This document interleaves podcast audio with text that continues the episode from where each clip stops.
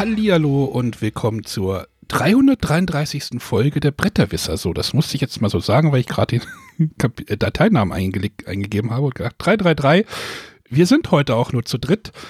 Ähm, mit dabei ist äh, aus Braunschweig funkt äh, Sonja. Hallöchen. Und aus Göttingen funkt der René. Hallo. Hä? Hier ist irgendwas falsch. Nein. Ähm. Nicht unser René. Re René 2 könnte man ja etablieren. Das funktioniert soweit ganz gut. Nur weil er älter ist, kriegt er die Eins, oder wie? Ja, weil er schon länger dabei ist, ja. Okay. Kann ich mitleben. Intern bei uns hier im Haus heißt du Göttingen, René. Ist okay, Arne. Ich speichere Leute auch immer im Handy mit Namen, woher ich sie kenne oder Arbeits- oder was auch immer ab.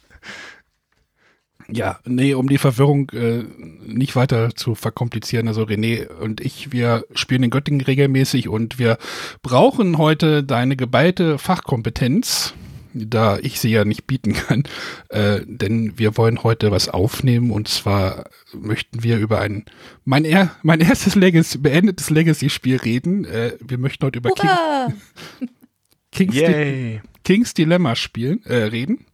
Und dort wird ein bisschen gespoilert. Also wer King's Dilemma nicht äh, gespielt hat oder es noch, also äh, und es auf jeden Fall noch vorhat, ja, Pech gehabt, keine Sendung für euch diese Woche. Äh, wer es schon gespielt hat, äh, kann gerne zuhören und abgleichen vielleicht, äh, wie eure Erwartungen und Gefühle bei dem Spiel waren und wer es noch nicht gespielt hat und auch nicht spielen will, kann trotzdem dazuhören. Und um dann mitreden zu können.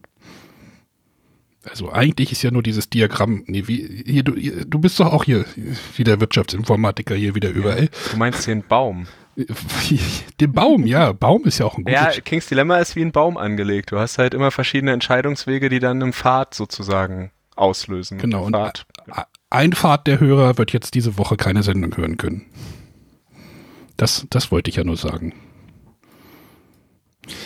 Ja, also King's Dilemma äh, ist bei mir auf den Schirm gekommen, ja eigentlich erst, um mal vorne anzufangen, ja. Ich glaube, ich habe es mitgekriegt, dass es irgendwie in Essen zur Spiel 19 rauskommen sollte und ich habe gedacht, ja, puh. Nee, Sonja, du hattest davon geredet, ne, in unserer Vorschau-Folge mal, oder? Ja, ich habe da öfter schon mal drüber geredet. Genau, und ich habe es halt so abgetan, von wegen, ein weiteres Legacy-Spiel, was ich nicht gespielt habe und äh, mit Story und äh, ich werde es nie beenden und ja, es so für mich in die Gehirnschublade ganz weit unten reingepackt habe und äh, das Spiel hatte dann für mich keine Relevanz mehr. Dann haben, waren wir ja noch mal kurz, äh, Sonja und ich, ähm, in Nürnberg unterwegs und da waren wir ja auch bei Horrible Guild am Stand. Da haben wir uns relativ lange unterhalten ja mit dem. Da hat es, glaube ich, auch mit genau. dem, mit dem, mit dem. Da hatte ich ja. die Kampagne gerade beendet vor kurzem erst. Und deswegen hatte ich mit dem Alessandro von Horrible da ein bisschen drüber quatschen wollen. Genau. Ja. Ich weiß gar nicht, ob ich dazugehört habe. Weil es war halt so weit weg für mich, das Spiel. Und dann kam ja der Tag der Nominierung, der Nominierungstag, ähm, wo halt die Spiele für das Spiel des Jahres bekannt gegeben wurde und da taucht halt dieses Spiel auch wieder auf. Oder Sonja, du hattest auch gesagt, in unserer Predict, in unserer Nominierungssendung hattest du auch gesagt, glaube ich, da war, das war, wäre dabei oder es das wäre schön. Kandidat für mich, ja. Genau. Und ich habe es halt wieder abgetan von wegen so, ach ja, lasse mal reden. Und ja, dann wurde es halt nominiert und ich habe es mir dann gedacht, so, versuch's es nochmal, habe es dann gleich, glaube ich, den Vormittag noch geklickt. Für einen relativ guten Preis, fand ich. Und dann lag es halt bei mir zu Hause rum und dann kam der, habe ich den René ein bisschen angespitzt. Ne?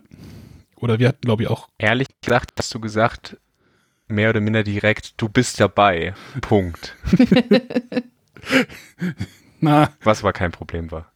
Ja, du, du, du, du triebst mich ja schon länger, dass ich nochmal so ein Legacy-Spiel spiele. Also du versuchst mich ja schon öfter nochmal in so ein Legacy-Spiel reinzukriegen. Also du hast gesagt, du fängst mit mir nochmal Pandemic Legacy Season 1 an. Bei Season 2 waren wir schon mal in Verhandlungen, ne? Ja, da haben wir auch drüber gesprochen, weil das steht bei mir zumindest noch auf der Liste. Detective wäre nochmal so eine Sache was ja eigentlich kein Legacy-Spiel ist, aber zumindest auch so eher so den Aspekt hat, man spielt halt einmal. Genau, aber René, war, war das Spiel bei dir auf irgendeiner, so, hattest du das im Kopf oder? Ich habe daran an der Messe über die Spieleburg was gehört und dann ist das ganz, also dann habe ich fast von niemandem was gehört. Ich habe das Gefühl, es ist auch so ein bisschen untergegangen nach der Messe. Hm. Und dann ist es bei vielen wieder durch die, durch die Nomin äh, Kennerspiel des Jahres Nominierung ja auf die Liste gekommen. Also dann hat es ganz viel auch wieder so Bekanntheit bekommen oder Leute haben sich damit mal wieder auseinandergesetzt. Ja. Also tut tat der Nominierung dem Spiel, glaube ich, ganz gut. Ich gucke gerade mal, ob man es bei Amazon kaufen kann im Moment. äh, nee, gibt's gerade nicht, anscheinend. Ich glaube, es ist auch fast ausverkauft. Also es gibt so eine Tendenz zumindest. Haben vielleicht viele so deinem Impuls gefolgt, Arne? Ja, das ist immer so ein gutes, wenn man das Spiel irgendwie haben will, irgendwie nach einer Nominierung, dann muss man da relativ schnell sein, ansonsten wartet man bis August. Sonja, hast du da irgendwelche Infos? Oder wolltest du mir gerade zustimmen? Ich wollte nur zustimmen, dass es häufig so ist, dass nach einer Nominierung das erstmal aus ausverkauft ist und dann dauert es ein bisschen, bis man es wieder bekommt. Gerade bei so einem Verlag wie Horrible Games. Geht. Denke ich. Horrible Guild, Entschuldigung. Heidelberg Games ist okay. ja, also und so bin ich dann halt dazu gekommen und dann haben wir uns halt eine Gruppe gebaut, ähm, auch in einer Vollbesetzung, also von fünf Leuten haben wir dann in Göttingen das mit ja, deiner Freundin, kann man ja sagen. Genau, mit meiner Freundin, mit einem, mit anderen, mit einem anderen befreundeten Pärchen, weil ich überall gehört hatte, dass äh, je mehr Leute, desto besser, war so der Tenor. Ich glaube, Sonja hatte da auch mal was, du hattest Sonja auch, glaube ich, gefragt. Genau, also wir haben es selber nur zu, nur zu viert gespielt. Ähm, das war okay, aber hinterher haben wir gedacht, na, ein fünfter Mitspieler wäre doch schon cool gewesen. Genau, also wir haben es dann halt zu fünft gespielt, haben uns das. Du hattest da einen relativ straffen Zeitplan äh, ausge, ausgebaut. Ich habe das Spiel gesponsert und du den Zeitplan. Ja, der Punkt ist halt, äh, durch die Umstände, die es ja im Moment gerade so gibt, aber meine persönliche Erfahrung mit Legacy-Spielen ist, je mehr Leute du hast, desto mehr Terminkonflikte hast du und eine gewisse Stringenz beim Durchspielen hilft schon. Ich meine, bei dem Spiel gibt es jetzt nicht wie zum Beispiel, wenn wir es mit Pandemic vergleichen, wo ja immer neue Regeln dazukommen. So nicht zwei jeden Monat, aber es kommen immer neue Regeln dazu sorgt halt dafür, dass die Leute nicht alles vergessen und du erstmal wieder eine Viertelstunde oder eine halbe Stunde in Regelerklärung äh, investieren musst. Na, ich sag mal so, die Regel ist jetzt äh, spielmechanisch nicht das komplexeste unter der Sonne, oder? Also spielmechanisch ist es ja nur so, Karte aufdecken und versuchen irgendwie die möglich, den, den möglichen Ausgang mit deinen mit deinen persönlichen Zielen irgendwie übereinander zu bekommen. Und das dann halt mit Gruppen aus, mit der Gruppe gegebenenfalls auch auszudiskutieren oder halt auch mal in so einen Infight zu gehen mit irgendwelchen Leuten oder in so einen Beatwettstreit, in dem es darum geht, irgendwie seine Macht fließen zu lassen, einfließen zu lassen oder halt äh, entsprechende Leute zu bestechen. Aber das war jetzt gefühlt bei uns jetzt nicht so äh, nee. Also, hätte ein bisschen, also hattest du, glaube ich, auch mir geschrieben, so nach dem ersten Abend, so, ich hätte gern, ich hätte gern mehr noch Interaktion, ne? Ja, also der zentrale Mechanismus ist ja im Endeffekt, es gibt eine Geschichtskarte, die wird, die haben wir immer in die Mitte gelegt oder einer liest sie laut vor und dann wird man sozusagen vor eine Entscheidung gestellt. Sklaverei, ja, nein, wollen wir das jetzt verbieten? Und je nachdem bewegt sich halt einer der fünf Ressourcenmarker in der Mitte in eine bestimmte Richtung. Und zentral ist es ja wirklich nur so ein bisschen so Intrigen und Abstimmung und kriege ich vielleicht auch Leute dazu äh, beeinflusst mit Geld, äh, sich meiner Sache anzuschließen. Genau. Genau. Und zumindest bei uns hatte ich so das ja. Gefühl, dass äh, gerade die ersten Runden noch nicht jedem klar war, wie er so seine Agenda verfolgt oder es war noch sehr zurückhaltungsmäßig unterwegs. Der Moderator wechselte kaum.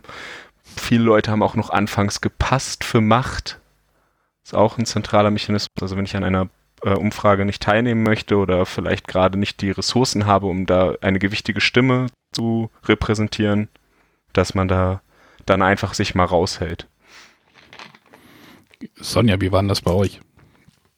Das ähnlich oder wart ihr da gleich voll drin und da sind die Intrigen, da sind die Messer in den Rücken gelandet? Und nee, das kam, kam auch erst später. Ich glaube, man hat erst so die ersten Partien schon gebraucht, zu gucken, wie läuft das hier überhaupt ab. Und ähm, ja, ich glaube schon, dass alle versucht haben, so die ersten, ähm, jeder hat ja so einen Sichtschirm oder sind schon ähm, äh, gewisse Vorgaben, die man erfüllen kann, dieser geheimen Agenten, welche man da wählt, um Ambition oder Ansehen, diese zwei Siegpunktarten zu bekommen. Da hat, glaube ich, schon jeder von Anfang an versucht, da seine Kreuze setzen zu können, wo man ja noch gar nicht so richtig wusste, was bringt mir das am Ende, wenn ich jetzt Ambition oder Ansehen sammle. Ähm, ja, aber bei uns musste sich das auch erst so ein bisschen einspielen. Und auch dann, und das ist ja auch einer der Kritikpunkte, die ich halt zu viert hatte, war es halt oft so, bei einer Entscheidung, der erste sagt, ja, ich bin dafür, der nächste sagt, ach, mir ist es völlig egal, ich passe. Bei Passen bekommt man ja zum einen eine Münze und dann eben die Macht aus dem Pott, die man sich dann mit allen anderen Passern teilen müsste. Dann sagt der andere vielleicht, ah, nee, ich bin eher dagegen, weil das meine geheime Agenda unterstützt. Äh, ja, und dann war es halt oft so, dass der vierte gesagt hat, okay, dann nehme ich mir hier den, den Moderator äh, Lass mich noch bestechen. mich bestechen lassen kann. Das war bei uns äh, recht häufig, dass es so verlief. Und das war auch der Punkt, wo ich gesagt habe, vielleicht ist es da zu fünf nochmal, dass es da ein bisschen dynamischer wird. Ja, das Problem ist manchmal, wenn du zu fünf, ne, wenn du jetzt die gleiche Situation irgendwie hast und sagt einer ja und der nächste sagt auch ja und unterstützt das ein bisschen mit ein bisschen mehr Macht, dann weißt du genau, dass du wahrscheinlich mit Nein da schon Schwierigkeiten haben wirst, dagegen anzukommen. Also das ist dann so, mhm. Ne, manchmal hast du dann so eine Macht gegen dich, dass du dann gar nicht erstmal versuchst, da irgendwie auf Nein zu gehen, sondern du gleich das Feld irgendwie aufgibst. Das, das war so, also klar ist zu fünf natürlich eine größere, ich glaube auch, dass fünf da die ideale äh, Spieleranzahl ist und das hat mir halt auch super Spaß gemacht. Es gab ja dann auch, ich, René, bei uns war es ja am ersten Abend, hattest du mit dem einen Mitspieler eine äh, relativ starke Allianz, hatte ich das Gefühl. Die dann irgendwann auch wieder aufgebrochen wurde, als die Ziele so erfüllt waren. Ja, also ähm, ich glaube, was man bei dem Spiel wirklich ganz gut beobachten kann, ist, es gibt halt bestimmte geheime Agenten, die haben ich finde es zum Beispiel ganz gut, wenn die Marker alle in der Mitte sind. Und wenn ich halt, ich hatte zum Beispiel häufig eine dieser Agenten und dann nimmt man halt auch häufiger gerne mal das Geld oder passt oder guckt sich das Ganze einfach nur belustigt an, weil es halt gut in den Kram passt. Ähm, wie Anne schon gesagt hat, es gibt dann halt wirklich so Dynamiken zu fünft, wenn dann halt drei Leute vor dir relativ prominent sagen, ja, ich möchte das, dann wirst du nicht Nein stimmen, weil das ist dann wie Kampf gegen Windmühlen.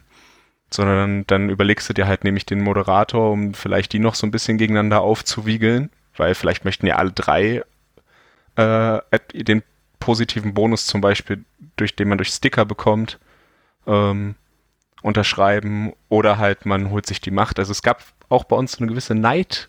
Tendenz fand ich. Es gibt Was? sehr selten gab Was? es Situationen, sehr selten gab es Situationen, wo Leute, wie so wie Sonja hat gerade beschrieben, einer hat gepasst und sich die Macht genommen das gab es bei uns relativ selten. Also es war eher so, ja, okay, dem gönne ich jetzt aber nicht, dass er acht Macht bekommt und ja, ich habe hier eh keine, ich habe hier eh kein Interesse.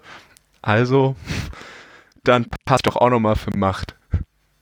Ja, das stimmt. So, ey, wenn der, wenn du jetzt nicht noch passt, dann kriegt der auf einfach acht Macht. Das geht nicht. Du musst jetzt passen. Also stimmt, diese Diskussion hatten wir. Das kam bei uns aber auch durchaus vor. Nur je nach, also es kommt aber darauf an, was, was da drin lag. Wenn es halt wirklich nicht so viel war, dann war, war es aber auch häufiger, dass man sagt, okay, dann verzichte ich jetzt auf die Macht und versuche hier lieber äh, den Moderator zu machen und dadurch vielleicht noch ein bisschen Geld durch Besprechung zu bekommen. Aber wollen wir vielleicht nochmal vorne anfangen? Also, ähm, so, ich will mal versuchen, irgendwie die Spielabläufe irgendwie mal zu synchronisieren oder? So unseren Spielablauf, also den Göttinger Spielablauf gegen den Braunschweiger Spielablauf vielleicht mal, ob es da jetzt irgendwelche Unterschiede gab. Ähm, müssen wir erklären, wer, also müssen wir noch mal kurz erklären, worum es bei dem Spiel ungefähr geht, oder ist das jedem klar? Ich glaube, wir haben schon zweimal. Ja, ihr habt das schon erklärt, ne? Ja, ich habe ja schon relativ häufig drüber gesprochen jetzt, ja. Genau. Naja, ihr seid, äh, die Spielergruppe ist der, der Rat des Königs. Ach siehst du, ich wollte die erste Karte nochmal äh, raussuchen aus dem Stapel, aber äh, um da die Story einzuleiten. Also ihr seid, es gibt einen neuen König und ihr seid der Rat und äh, Leute kommen zu euch und ihr müsst äh, sagen, oder die Leute wollen halt, äh, hey, Prostitution abschaffen, die ist doof. Ähm, seid ihr dafür oder dagegen? Wenn ihr dafür seid, passiert das und wenn ihr dagegen seid, passiert das. Und dann gibt es halt so diese fünf Marker oder fünf ähm, wie nenne ich das denn jetzt? Bereiche, die dann halt rauf oder runter gehen, also wie in so einem ja, ich glaube, Ressourcen die, würde ich Die sagen. heißen Ressourcen, glaube ich, in dem Spiel, ja. ja. Wer das Spiel Reigns kennt auf äh, Smartphones, der, das ist genauso das Spiel, nur in Brettspielform. Da gibt es halt so Tinder-mäßig irgendwie, einer kommt zu euch, du musst einfach wischen, äh, nach Ja oder nach Ja oder nach äh, links wischen, also einmal rechts wischen, einmal links wischen äh, und dann passieren halt auch dort Dinge. Wollt ihr das Militär stärken, geht euer Geld runter, aber Militär geht nach oben, ganz einfach. Und das ist halt das Spiel und jeder Spieler verfolgt halt nochmal eigene Ziele, die halt stellenweise öffentlich sind oder geheim sind. Die ändern sich auch immer so ein bisschen pro Partie. Und das ist so das grobe Ziel. Und dann gibt es noch, noch andere Ziele. Ähm, die halt sehr langfristig sind. Da haben wir mal so einen ganz groben Abriss. Ähm, ich glaube, wer das Spiel spielen will, der hat sich damit vielleicht schon mal ein bisschen auseinandergesetzt hat. Wer das jetzt hier wahrscheinlich hört, hat das vielleicht wahrscheinlich sowieso schon gespielt. Also deswegen. Aber ähm, ich weiß gar nicht mehr, wie es bei uns angefangen hat. Also man, man fängt ja an und du hast ja gesagt, René, das Spiel ist ja ein Baum. Ja, also ähm, Erstmal grundsätzlich fand ich schon den Moment der Häuserauswahl interessant. Weil, wenn ich die Anleitung gemacht? richtig, wenn ich die Anleitung richtig, richtig gelesen habe, soll man das eigentlich ohne sich die Rückseite der Häuser anzugucken. Also man muss sich vorstellen, jeder von uns, jeder, ihr repräsentiert ein Adelshaus. Jedes Adelshaus wird durch einen Spielschirm dargestellt, der vor euch steht, damit ihr dort hinter Sachen lagern könnt, damit andere Leute nicht bewusst sehen, wie viel Geld oder wie viel Macht ihr habt zum Abstimmen. Und diese Häuser unterscheiden sich halt je nachdem, was ihre langfristigen, wie Anne sie nannte, Ziele, also es gibt private Ziele, die immer mit unterschiedlichen Aspekten des Spiels halt korrelieren. Und bei uns haben wir, glaube ich, ich glaube, ich habe dir geraten und dann hast du es vergessen sogar, Arne. ähm, es gibt Nein. auf Game Geek so eine Liste, wo die Häuser einmal ganz kurz beschrieben werden. Da wird nur gesagt, was so ein bisschen der Flavortext ist. In, und in drei Sätzen oder so, zwei Sätzen. In drei Sätzen. Und das hat am Anfang echt für Verwirrung gesorgt. Also, ne, die Leute konnten nicht wirklich gucken, also wir haben das dann vorgelesen, aber es hat nicht trotzdem nicht wirklich geholfen. Und am Ende haben die Leute dann mehr oder minder geguckt, welches Symbol ihnen denn am besten gefallen hat. Ja, ich habe Rot-Orange genommen, fand ich gut. ja, also ja, wir haben es halt versucht vorzulesen, aber irgendwie, da du ja in dem Spiel relativ blind erstmal reinsteigst und gar nicht weißt, wo die Reise hingeht, weiß ich nicht. Also wir, man kann natürlich die Häuser aussuchen, vielleicht auch so ein bisschen, wie man da vielleicht spielen. Also wie war es? Es gibt die, die hochnäsigen Adligen, es gibt, äh, mein Haus war jetzt irgendwie die Armen, das arme, der verarmte Adel, der aber dem Wein und der Party irgendwie gut steht. Ähm, Wir haben die sehr gläubigen, also sehr also Stereotype halt. Gläubige, Leute, die Handel treiben. Ich hatte die, die sehr für den Fortschritt waren des aber Reiches. Es macht ja aber, naja, reden wir vielleicht gleich nochmal drüber. Aber Sonja, wie habt wie ihr das? War das bei euch? Ja. Äh, ja, wir haben einfach äh, tatsächlich zufällig verteilt. Ähm, ist ja auch so, äh, so in Braunschweig sind die Farbe oder die Kombination Blau-Gelb sehr beliebt. und da das irgendwie nur zu, zu Streit geführt hätte, haben wir es halt einfach wirklich blind verteilt. Und ähm, ja, aber ich denke, jeder konnte sich dann auch mit seinem Haus durchaus identifizieren. Und das war schon in Ordnung. Schwarz-Weiß-Grün war nicht so beliebt. Ja, zum Beispiel. ja. Also man kann das, glaube ich, schon relativ rollenspielmäßig auch, auch, auch aufziehen, ne, wenn man das möchte. Aber das ist ja natürlich, äh, in dem Spiel liegen zwölf Häuser bei, glaube ich, ne? Zwölf Sichtschirme. Ja. Äh, die Auswahl hat relativ, das war, ich war. Ja, aber ich fände es auch relativ schwierig. Also es sind ja wirklich auch längere Texte, die auf den einzelnen äh, Sichtschirmen stehen. Und wenn man sich die wirklich erstmal alle durchlesen will, um dann zu entscheiden, äh, danach, was man spielen möchte und in welche Richtung man spielen möchte, weiß ich nicht, halte ich auch nicht für zielführend. Nee, du willst ja auch irgendwie anfangen, also so hatte ich das Gefühl. Richtig, ja. Und du musst ja eh erstmal ein Gefühl für das Spiel bekommen. Und dafür musst du einfach losspielen. René, würdest du das nochmal anders machen jetzt? Nee, ich glaube, ich würde die Leute wirklich boah, mehr oder minder blind wählen lassen, wobei wir dann natürlich nachher nochmal über so eine Dynamik reden, wenn man halt, also je nachdem, was für ein Haus man wählt, haben sie unterschiedliche Ziele und wenn, äh, also es gibt zwei, im Endeffekt zwei Siegpunkte in diesem Spiel, Ambitionen, das sind schwarze Kronen, das geht so System und äh, weiße Kronen ist Ansehen. Und ich glaube da schon, dass ich da eine bestimmte Dynamik bilden kann, wenn vier Leute halt eher der einen, der zum Beispiel Weißen der Ansehensseite verpflichtet sind und einer hat eher die Kontraseite. Aber ich glaube, ich würde es auch komplett, komplett random wählen lassen. Also oder von mir aus, also ich würde fast nicht mehr die Texte vorlesen. Das hat nicht wirklich geholfen, dass das sich beschleunigt hat. Sondern man spielt dann einfach los. Ja, losspielen war jetzt ja auch so ein Punkt die, die Erklärung des Spiels war auch so ein bisschen hakelig. Oder wie würdest du es bezeichnen? Also, ich hatte mich halt ein bisschen informiert. Du hattest sicher irgendwie auch irgendwie dreimal die Regeln gelesen, hast du gesagt. Und dann haben wir halt versucht, den, das Spiel den Mitspielern zu vermitteln. Sorgte auch wieder für Verwirrung, oder? Ich glaube, und meine, du hast mir das über Sonja mitgeteilt. Es gibt eine Promo, die das Ganze wahrscheinlich wesentlich einfacher gemacht hätte. Also wir wollten uns nicht spoilern und haben natürlich keine Karte einfach hingelegt. Ich hätte mir halt gewünscht, dass äh, wir so eine Einstiegskarte haben zur Erklärung. Einfach irgend mit einem ganz einfachen Bild, ein bisschen Text und dann kann ich anhand der Karte den Leuten den Mechanismus erklären. Die Tiefe kommt dann ja über mehr Spiel. Also was man da alles strategisch machen kann. Das hat mir so ein bisschen gefehlt. Irgendwo genau, also es gibt so eine Promo mit, ich glaube, fünf Umschlägen und noch zusätzlichen Karten, aber im Endeffekt, äh, ob du jetzt mit denen oder mit den normalen Karten startest, ist eigentlich, also ich habe nicht das Gefühl, dass die, diese Promokarten den Einstieg jetzt irgendwie erleichtern. Es sind halt einfach nochmal zusätzliche Karten für so einen quasi Prolog, den man spielen kann. Ach, ist das denn so storymäßig schon eine Geschichte davor, oder was? Ja, da hast du schon so Geschichtskarten. Äh, aber sag mal, insofern belanglos, als dass du natürlich das Spiel auch einfach ohne spielen können musst. Das, ja, es ging ja bei äh, uns, wir hatten so ein bisschen Problem, dass die Meche den ganzen, den, den verdammten, den verdammt, äh, eigentlich simplen Mechanismus äh, weiterzubringen. also, oder wir haben uns nur extrem dusselig angestellt, das kann natürlich auch sein. Kann auch sein. also, jetzt wäre es natürlich einfacher, aber da wir das Spiel ja auch noch nicht kannten, äh, hatte ich das Gefühl, die erste Partie zog sich mit irgendwie anderthalb Stunden sehr in die Länge.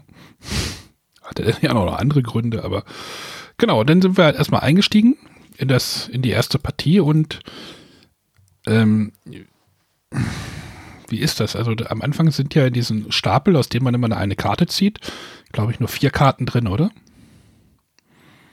Du hast das doch, René, du hast das doch bestimmt mathematisch ergründet, oder nicht? So wie äh, Nein, was heißt ergründet?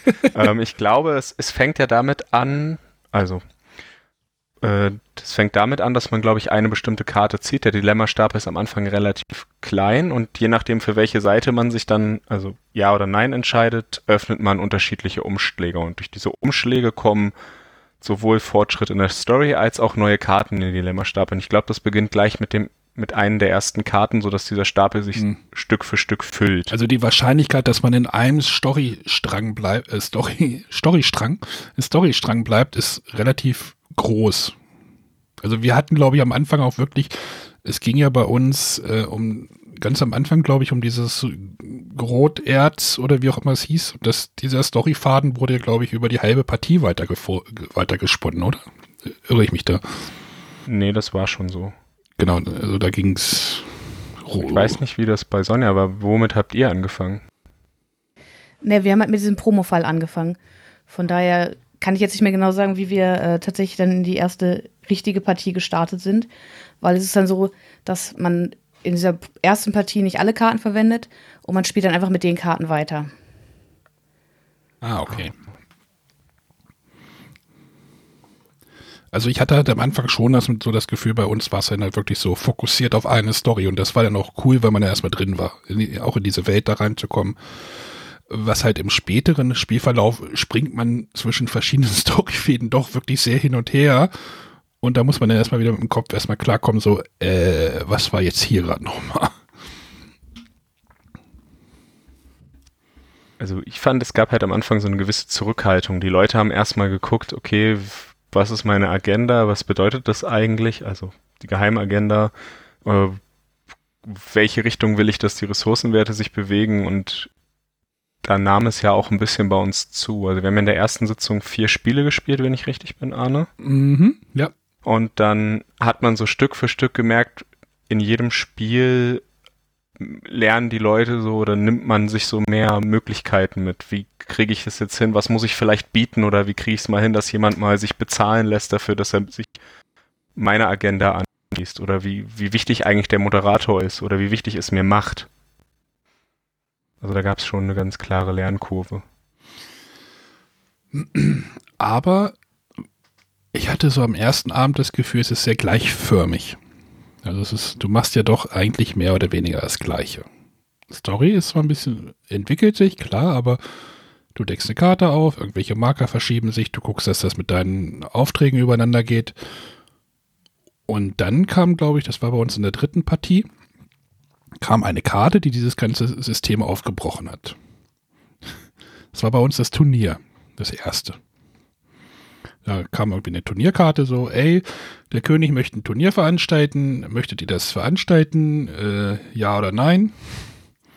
Wenn ihr es veranstaltet, kostet euch das Geld, äh, und aber eure Moral steigt und wenn ihr es nicht, dann äh, behaltet ihr Geld oder die Moral sinkt und äh, was weiß ich. Und dann, das war, da war dann so, und da ist dann halt wirklich so eine, diese Sonderkarten. Da gab, also ab und zu in dem Spiel gibt es dann so Sonderkarten, da ist dann halt so ein Turnier und dann kam das so, dann musste man wieder einen Umschlag aufmachen. Wir, wir haben ja wahrscheinlich irgendwann schon mal erwähnt, heute noch nicht, aber in dem Spiel liegen 75 Umschläge drin. Da stand dann halt, ey, mach diesen Umschlag auf. Und dann waren da halt irgendwie so zwei Kämpfer abgebildet auf den Karten. Und die auch mit einer kleinen Biografie versehen wo, waren. Und dann müsst ihr abstimmen. Nee, wie war das? Doch, man musste abstimmen mit Macht, ne? Ähm, wer das gewinnen soll, oder wie war das? René, so war das, ne? Ähm, Im Endeffekt ging es darum, ob wir den Champion des Volkes oder den Champion des Adels, wenn ich mich richtig äh, Sinne unterstützen. Genau, aber halt mit Macht, ne?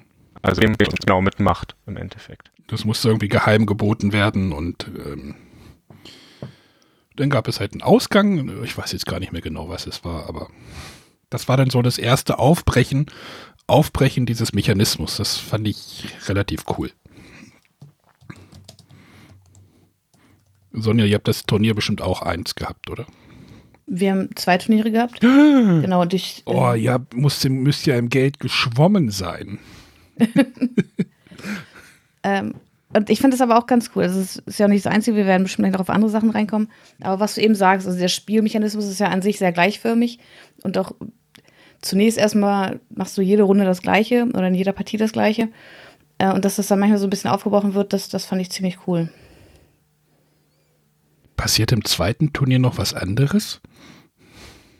Ähm, da hast du dann auf jeden Fall drei äh, Stimmt, das Personen hab, zwischen hab denen gesehen, ja. Hm?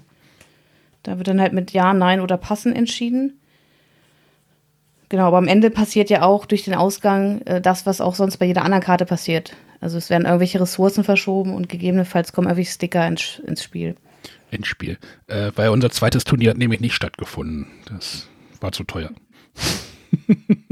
das wurde abge abgelehnt. Und deswegen haben wir dieses zweite Turnier zum Beispiel gar nicht gesehen. Mhm. Ähm, das war, das war halt so ein cool, wo, so, so ein Moment, wo ich dachte, hey, das ist cool, das davon gerne mehr. Es gibt dann halt in dem Spiel weitere solche, ich, ich weiß gar nicht, wie viel es tatsächlich sind. Also wir hatten halt noch die Bank, hieß es Bank oder die Münze, die königliche Münze. Ja, hatten wir auch. Wo man halt. Die so kam bei uns aber gar nicht so richtig zum Tragen, leider. es ist ja natürlich auch immer die Frage, wie, wie timet das Spiel das, wann diese Sachen auftauchen. Das ist natürlich ein ganz spannender Aspekt. René, war das bei uns am ersten Abend schon, die Münze, oder war es? Mm, nee, ich glaube, es kam am Anfang des zweiten. Ähm, die Idee ist da halt einfach und ich glaube, das ist dann nee, die das war, Spiel ist dann. Ich glaube, die war in der vierten Partie des ersten Abends, glaube ich. Okay. Ja, aber auf jeden Fall ist dann der Dilemmastapel wächst dann, also man hat am Anfang sehr wenig Dilem Karten im Dilemmastapel, so zumindest war das bei uns die Entwicklung und dann wurde es so gegen Partie 4, 5, 6, 7 waren es irgendwann ein relativ dicker Stapel. Und bei dieser Bank geht es ja darum, ich, äh, wenn ich im Rahmen einer äh, Abstimmung mal passe, dann kann ich da Geld drauflegen und sollte die passende Karte aus dem Dilemmastapel gezogen werden, wird mein Geld verdoppelt. Wenn allerdings bis zum Ende der Partie diese Karte nicht gezogen wird, dann äh, habe ich das Geld sozusagen umsonst dorthin gelegt. Also und das ist das, was bei uns ganz oft passiert ist, weswegen dann irgendwann auch keiner mehr überhaupt bereit war, da Geld reinzulegen und man dachte, das ist ja dann eh nur weg. Bei uns waren es auch aber die gleichen. Es ist nur einmal passiert, dass irgendwer mal ein bisschen äh, Zweimal gewonnen hat. Ja. Mhm zweimal bei uns. Einmal war es in einer Partie, da, also es waren eigentlich immer bei uns zwei Spieler, die das äh, äh, gemacht haben. Das war ich und äh, der Mike. Äh, der hat das immer mit draufgelegt. Einmal hat es bei mir tatsächlich auch getriggert, weil ich, ich hatte zum Beispiel eine Hausagent oder ein Hausziel, wo ich am Ende der Partie 18 Geld haben musste. Und das war, am Anfang fand ich das mal schwer für mich. Und dann hatte ich halt eine Partie, wo ich einfach, ich habe keine Chance gesehen, das irgendwie zu erreichen. Da habe ich mein ganzes Geld auf diese Münze draufgelegt. Oder auf dieses Bankhaus. Das heißt im Spiel königliche Münze. Äh, weil ich dachte, naja, entweder also so Hop oder Top, so Gambeln. Und dann wurde die, glaube ich, auch als vorletzte Karte gezogen. Und dann hatte ich dann mein Hausziel mit der Karte erreicht. Das war dann ganz cool. Das fand ich, fand ich ganz schnieke. Ja, und dann gab es ja noch als Ereigniskarte den Krieg. Mhm. Der hatte analog ein ähnliches Problem, da war nur die Ressource die Macht.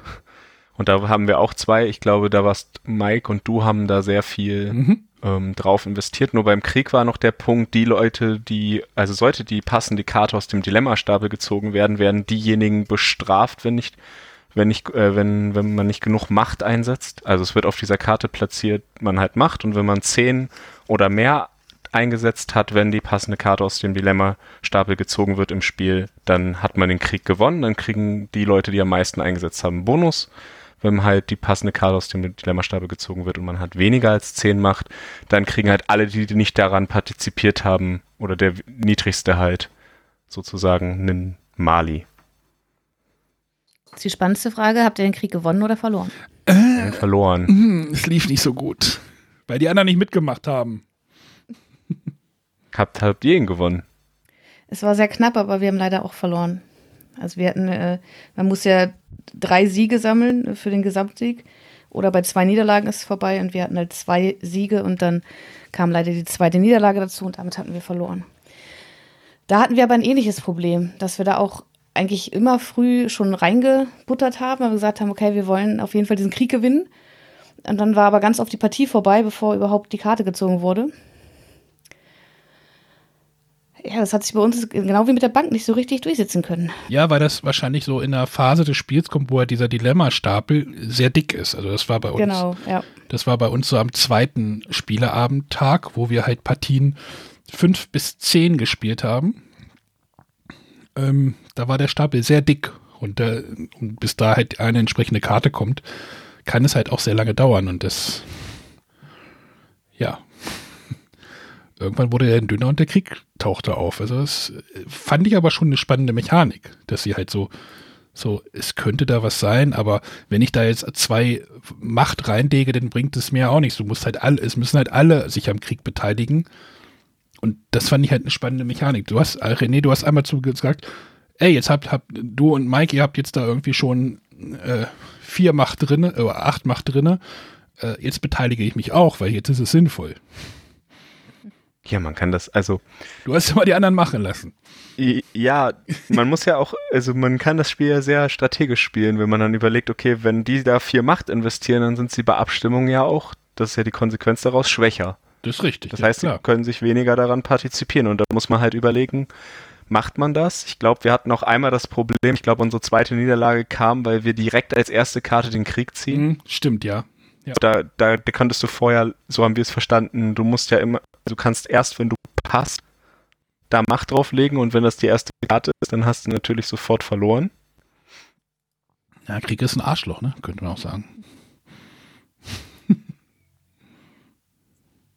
ähm, ja, also das Spiel hatte schon so einige Sachen. Ich fand auch, äh, ich weiß nicht, wie ihr beide dazu steht, es gibt äh, das keine Ereigniskarten, also Ereigniskarten zeichnen sich immer dadurch aus, dass man so ein bisschen weißen Text hat und die auch neben das Spielfeld gelegt werden, sondern es gab noch diese, ähm, naja, es gab einen Storypfad, da ging es um so ein goldenes Buch und man hatte eigentlich nur eine, eine Zeichnung, beziehungsweise ein Buch mit einer, ein paar Zeichnungen, aber und nur Ja oder Nein. Die fand ich sehr cool, tatsächlich. Und wir haben da lange drüber diskutiert, was jetzt äh, das oder das bedeuten könnte. Und das war sehr interessant. Wir ja, haben so mein persönliches Highlight. Bei uns gab es dann auch, jeder nimmt die Karte in die Hand und ja, okay, das könnten Magnete sein, aber ist das jetzt Alchemie oder erforschen wir der Dampf oder was könnte sonst passieren? Der nächste, ach Quatsch, da, da, da, was siehst du denn da? Es geht doch bestimmt um das oder das.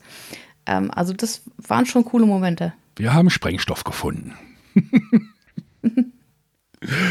Nein, also das war, das war wirklich ein cooler, cooler Storyfaden, wo er wirklich so, du hast halt manchmal so, also eine normale Dilemma-Karte sieht halt so aus, da ist Text drauf, der wird vorgelesen äh, und die entsprechenden Marker werden irgendwann bewegt. Und da ist es halt so bei diesen Karten, entweder hast du eine Landkarte, wo halt irgendwie ja äh, links, rechts drauf steht oder äh, halt diese Erfindung, äh, die oder die. Und du weißt halt nicht, wo da die Reise hingeht. Und das ist halt spannend. Aber in dem Spiel gibt es ja, wie viele Stories? Sechs, ne? Sechs Stories, die man so durchläuft mit Ausgängen, unterschiedlichen Ausgängen. Ähm, wir hatten, glaube ich, die erste, den ersten Storyfaden hatten wir am ersten Abend schon beendet, René. War das richtig? Ja, nach Partie 3. War schon nach Partie 3? Wir waren nach Partie 3, das ging relativ schnell, ja.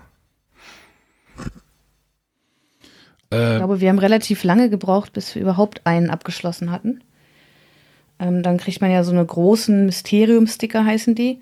Und ich glaube, das ist bei uns erst relativ spät geschehen, dass wir so einen Mysterium-Sticker aufkleben durften. Nee, die, die, kam auch bei uns später, aber wir hatten eine Story wirklich schon am ersten Abend beendet. Das war irgendwie, ja, da war mit diesem Rotsteinerz oder wie auch immer es hieß, da gab es dann irgendwie Frieden mit dem Norden und wir haben geheiratet. Ja, das ist bei uns, glaube ich, auch passiert. Ist uns auch passiert. Huch, ich habe geheiratet. ähm, fand ich aber schon wieder cool, dass durch diese Entscheid, äh, da durch den Ausgang der Geschichte, also die Geschichte wurde dann so ein bisschen, ne, so ganz abgeschlossen wurde sie ja nicht, aber da halt immer noch Storykarten in dem Stapel drin hingen. Ähm, aber durch das Ende dieser Geschichte kam wieder eine neue Mechanik in das Spiel. Nämlich, ähm, wenn die Abstimmung alle, äh, wie war das, gleichstimmig sind, also, äh, nee, wie heißt das?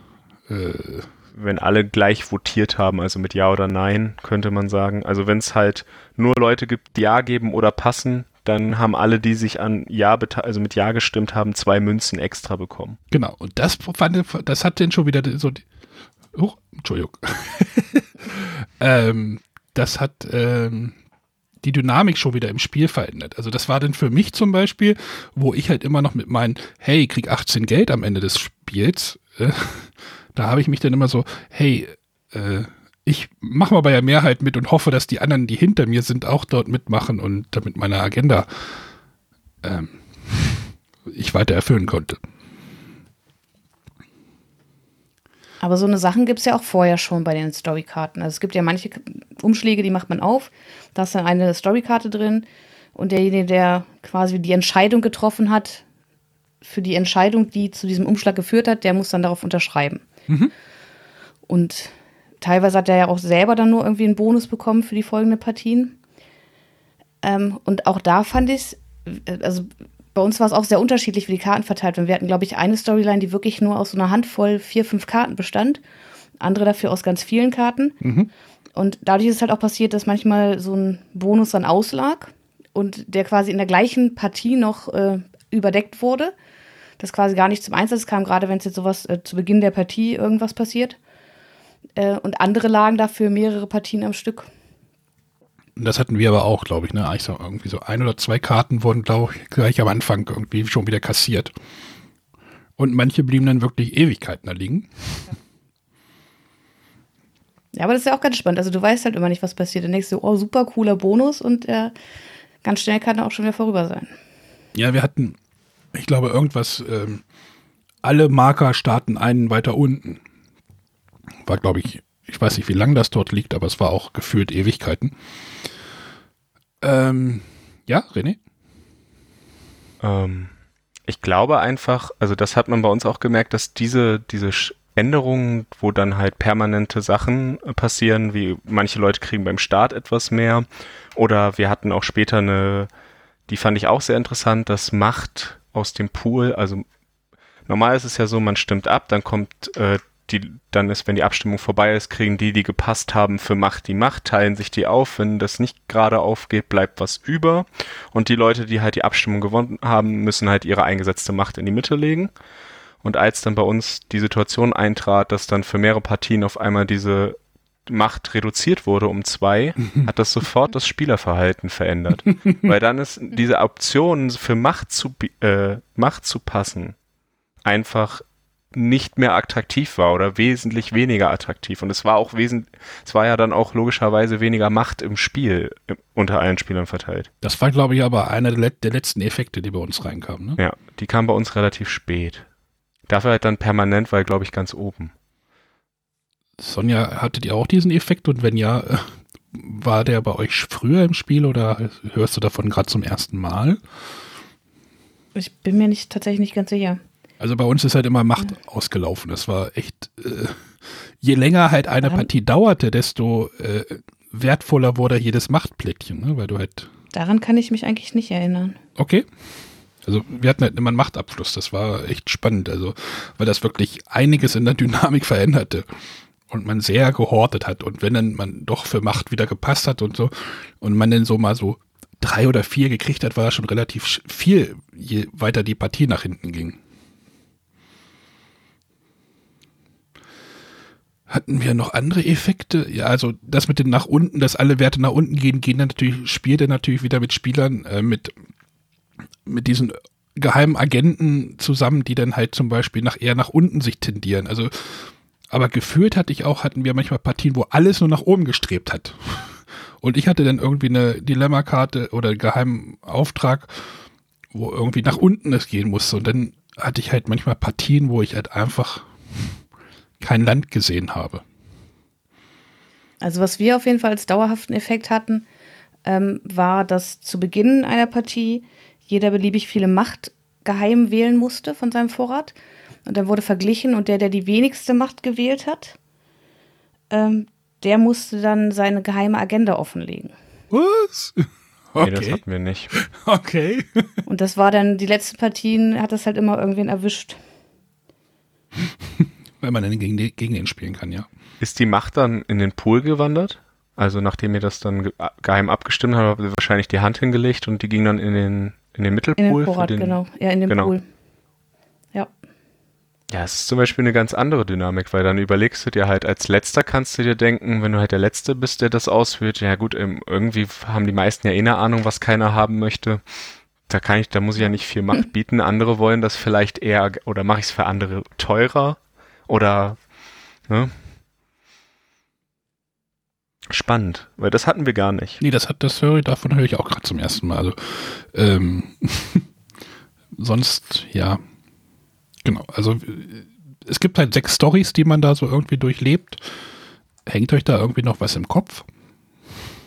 Ja, ich glaube, da kommen wir gleich zu. Ich finde halt diese so. Idee des Designs ganz interessant. Also, weil das ja so ein bisschen, wir haben ja, du hast ja gesagt, wir hatten so ein bisschen gleichförmiges Gefühl und das löst ja, also das sorgt ja dadurch, dass man dann weniger Macht hat oder zum genau. Beispiel auch mehr Geld bekommt, ändert das ja Strategien oder Leute werden ganz anders, äh, kriegen eine ganz andere Initiative dazu, sich anders zu verhalten. Also, es mhm. lockert das auf jeden Fall stark auf für mich. Deswegen sage ich, das Meta, Metaspiel wurde halt verändert. Also durch eine ganz minimale Regel äh, veränderte sich ganz Also viel. bei uns hat so die Abstimmphase ein bisschen verändert, weil wir hatten äh, einen Effekt, das war auch so eine Endkarte. Ähm, da war es so, wenn ähm, es nur Abstimmung auf einer Seite gab, also entweder es gibt nur Machtmarker für Ja oder für Nein, dann erhalten alle, die für die Gewinnerseite gestimmt haben, zwei Geld zusätzlich. Das hat natürlich auch die Abstimmung ein bisschen beeinflusst. Also sowohl Ja, als auch, man dass man da entweder mitgemacht hat oder dass man gesagt hat, okay, äh, eigentlich wollte ich ja passen, aber jetzt ähm, mache ich hier noch Nein, damit eben nicht alle auf einer Seite liegen und damit keiner noch Geld dazu zusätzlich bekommt. Ja, genau. Also diese Karten bringen schon ganz, ganz coole Dynamiken hinein. ich überlege gerade, was wir noch hatten. Wir hätten das echt mal Mein persönliches so. Highlight war übrigens, ähm, wo wir vorhin über Ereigniskarten sprachen, das Labyrinth. Ja. Ich glaube, das hat, glaube ich, jeder zu erfahren. Das habe ich, also das ist, glaube ich, Pflicht, weil das Teil eines bestimmten Stranges ist. Und das ist Das so ich auch. mein persönliches Highlight. Es war, Sonja, wann kam das Labyrinth bei euch? Relativ spät. Ich Mhm. behaupte, das war kurz vor Ende. Ich glaube, bei uns war es auch in der letzten Partie. Also in der, nee, in der letzten, ich glaube, in der letzten Partie war es tatsächlich auch. Oder, René? Der, der, der, äh, Vorletzten oder ganz letzten. Also es war auf jeden Fall kurz vor Ende. genau. ich meine, es ist ja irgendwie ins, äh, in die letzte Partie reingelaufen. Vielleicht ist das so auch getimt. Ich weiß nicht wieder. Der, ich muss mal gucken, ob ich diesen Baum irgendwo finde. Aber erzähl doch mal was von dem Labyrinth. Ja, man ist, ich weiß gar nicht mehr, wie es dazu kam. Ich glaube, es ging irgendwie so ein bisschen um, um Wahnsinn oder nicht. Auf jeden Fall ähm, haben wir ein, oder wir stehen vor zwei Türen, müssen uns für eine entscheiden. Die führt uns dann zu der nächsten Karte, da haben wir wieder zwei Türen, wir müssen uns wieder für eine entscheiden. Und am Ende kommen wir vielleicht irgendwo an. Und auch das war sehr spannend, die Diskussion darum. Und wir hatten einen Spieler, ich glaube, der aktuelle Anführer oder so, der hatte quasi das letzte Wort. Und das war bei uns der Spieler, der äh, gerne in Legacy-Spielen so ein bisschen alles torpediert. Also das war der, der zum Beispiel bei Risk Legacy die äh, Atombombe äh, geschmissen hat und Okay. äh, auch äh, also der spielt immer ganz gerne gegen die anderen und da hatten wir große Diskussionen, weil wir drei auf einer Seite waren und gesagt haben, nein, wir wollen durch diese Tür gehen und er sagt, ja, aber letztendlich bin ich der Anführer. Äh, und also wir haben uns tatsächlich sehr lange in diesem Labyrinth aufgehalten und äh, sehr lange überlegt und diskutiert, welche Tür wir jetzt nehmen. Weil man hat ja wirklich nicht viele Anhaltspunkte. Jede Tür zeigt halt irgendwie ein Symbol und hat vielleicht eine, eine etwas andere Form, andere Scharniere und dann muss man halt anhand dessen entscheiden, welche Tür wählen wir jetzt. Wir haben da auch. Wie habt ihr das denn beschlossen? René, willst du es erzählen? Ja, also im Endeffekt, man fängt ja damit an, man hat eine Tür, hat, also es gibt insgesamt, glaube ich, 14 Karten, also sieben Karten doppelseitig. Und am Anfang hat man halt gar keine Ansatzpunkte, außer aus der, auf der Karte steht, glaube ich, ähm, ich kann den Satz nicht mehr, aber es geht auch, wie Sonja sagte, um Wahnsinn. Also es, und ähm, ich glaube, wir wollten am Anfang nicht gucken, was auf der nächsten Tür ist, also haben wir uns ganz zufällig entschieden. Irgendwann sorgte es allerdings, ging es so weit, dass wir, ähm, also unser Anführer war nicht so meinungsstark, dass er gesagt hat, wir machen jetzt einfach weil das, weil ich Anführer bin, sondern wir haben wirklich darüber diskutiert, ja, das Feuer Ja gut, also könnte so war's sein bei uns oder auch die so, Scharniere. Es war halt sein Vorschlag, er meinte, wir müssten das machen und wir haben halt versucht, immer gegenzurennen. So, nein, wir, wir sind aber der Meinung, es wäre viel, viel sinnvoller, hier lang zu gehen. Und ich habe jetzt auch den, den Satz nochmal gefunden. Und zwar heißt es, dieses Labyrinth hat zwei Auswege. Bei der Wahl eures Pfades bedenkt, Wahnsinn erschafft Widerspruch, gesunder Geist sucht Übereinstimmung. Und das ist alles, was man so als Hin Anhaltspunkte hat. Und was ich auch ganz cool finde, wenn man sich für eine bestimmte Option am Ende entscheidet, dann weiß man, was dieser Satz eigentlich bedeutet. Ähm, wir haben dann irgendwann zu Stift und Papier gegriffen und einen Baum aufgezeichnet oder einen Graph. Äh, ich sag mal so, Wie man f- von wir haben, äh, Mike, was ist er? Physik studiert? Mike ist Physiker. Wir haben es Leute, so, und was machst du? Sind. Du machst was, was machst du? Sollten wir vielleicht auch noch mal kurz sagen. So, du studierst auch so ein bisschen was rum. Ich studiere Informatik oder Wirtschaftsinformatik, ja. Natürlich kommt man dann dazu, einen Graphen oder einen Baum zu zeichnen. Ja. Das wird Sonja wahrscheinlich nicht widersprechen. Also, so, und dann Grundsätzlich wir halt nicht, wir haben an. es aber nicht gemacht. Okay, ja, wir schon, Obwohl weil, wir drei Informatiker waren. ah, okay. Ja, das sind dann noch Die eine andere können sich von ihrem Arbeitsalltag auch mal trennen, ne? wollen wir jetzt, wir wollen doch jetzt hier keine grundsätzliche Diskussion führen. ähm, nee, aber ja, also bei uns kam es dann wirklich dazu, dass wir so das äh, uns wirklich Stück für Stück hergeleitet haben und ähm, ich, will, ich will gar nicht, obwohl dieser Podcast Spoiler empfängt, weil das mit eines der coolsten, wenn nicht sogar der coolste, das coolste Rätsel war, viel mehr erzählen. Aber der so, Satz hat seine Wahrheit, dem, sagen wir es mal so. Mit dem Baum äh, haben wir denn das Rätsel auch gelöst, wie man Zeiträtsel. ja. Nein, Labyrinth war auf jeden Fall cool.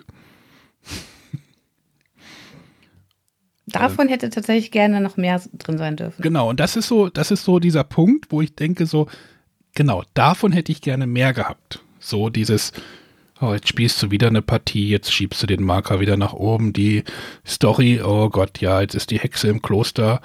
Ähm, das ist ganz interessant, deine Erfahrung ist ganz anders als meine. Äh, ähm, weil ich, ich, ich habe irgendwann gedacht, ich finde das, ich finde so eine gewisse, ich habe so ein gewisses Machtgefühl gehabt, weil ich immer die Agenda gierig hatte. Das heißt, ich habe wenig, mir ist es eigentlich relativ egal, Hauptsache es gibt entweder Ausschläge oder nicht. Und das heißt, ich saß da und dachte, ja, dann stimmt doch mal ab. Mir ist das eigentlich relativ egal, ich will ja nur Geld. Lass mich also bezahlen, nimm den Moderator. Und dann ist das eigentlich ganz lustig, wenn man dann, ich habe dann echt einfach nur Abstimmungen mir geguckt, okay, wer macht wohl was und warum macht er das? Oh ja, dann stimmt er in die Richtung, das ist jetzt für mich nicht so schlecht, aber dann, dann lass mich vielleicht noch bezahlen. Ja, genau.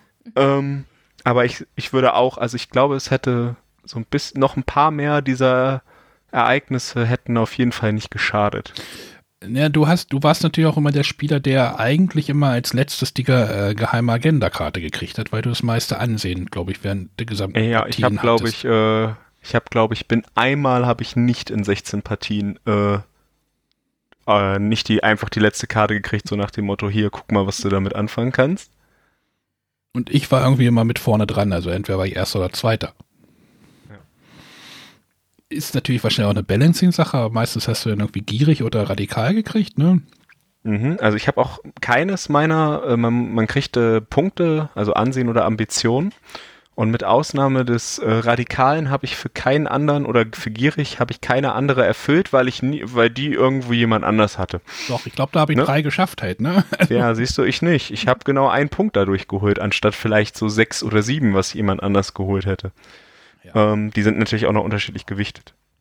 Aber man kann mit, das finde ich ist sehr interessant in dem Spiel, ähm, wenn ich zum Beispiel eine habe und ich weiß, okay, gerade liegt es für mich günstig, dann bin ich knallhart darauf gegangen, das Spiel schnellstmöglich zu beenden. Mhm.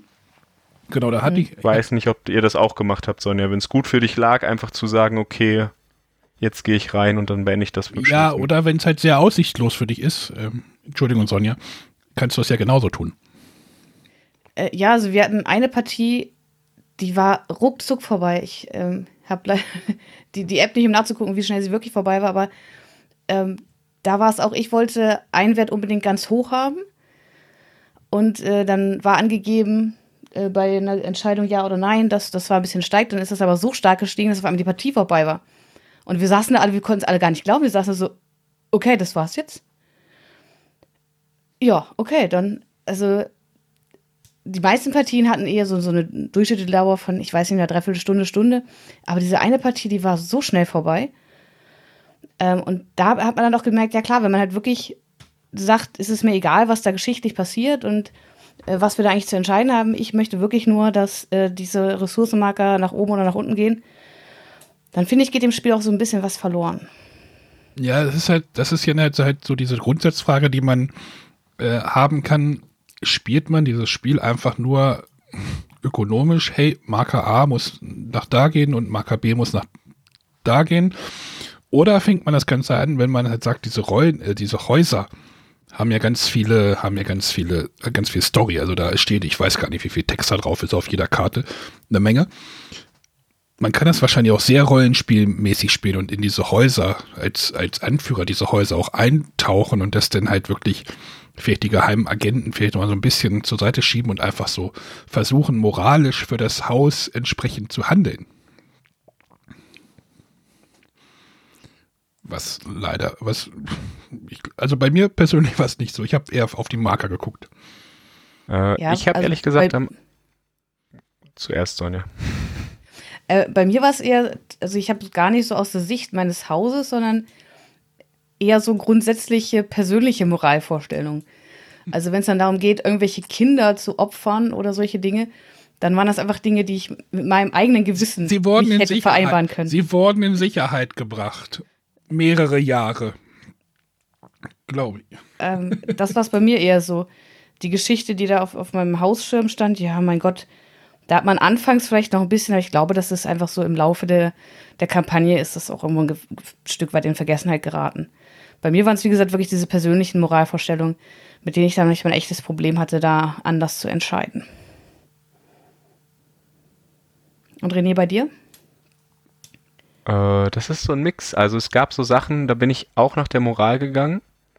Oder ich habe mir, also ich habe dann mal laut für mich am Tisch darüber nachgedacht, naja, wenn wir jetzt nicht, ich nenne mal ein Beispiel, es geht darum, ob wir jetzt einen gewissen Orden auslöschen oder die Tochter am Leben lassen. Ich glaube, das hattet ihr vielleicht auch, Sonja.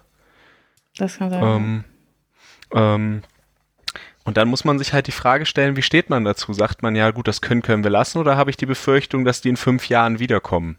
So. Und ja, ich habe mich auch in manchen Situationen gefragt, ja, okay, eigentlich bin ich gegen Sklaverei, scheinbar wurde Sklaverei und Prostitution aber angenommen.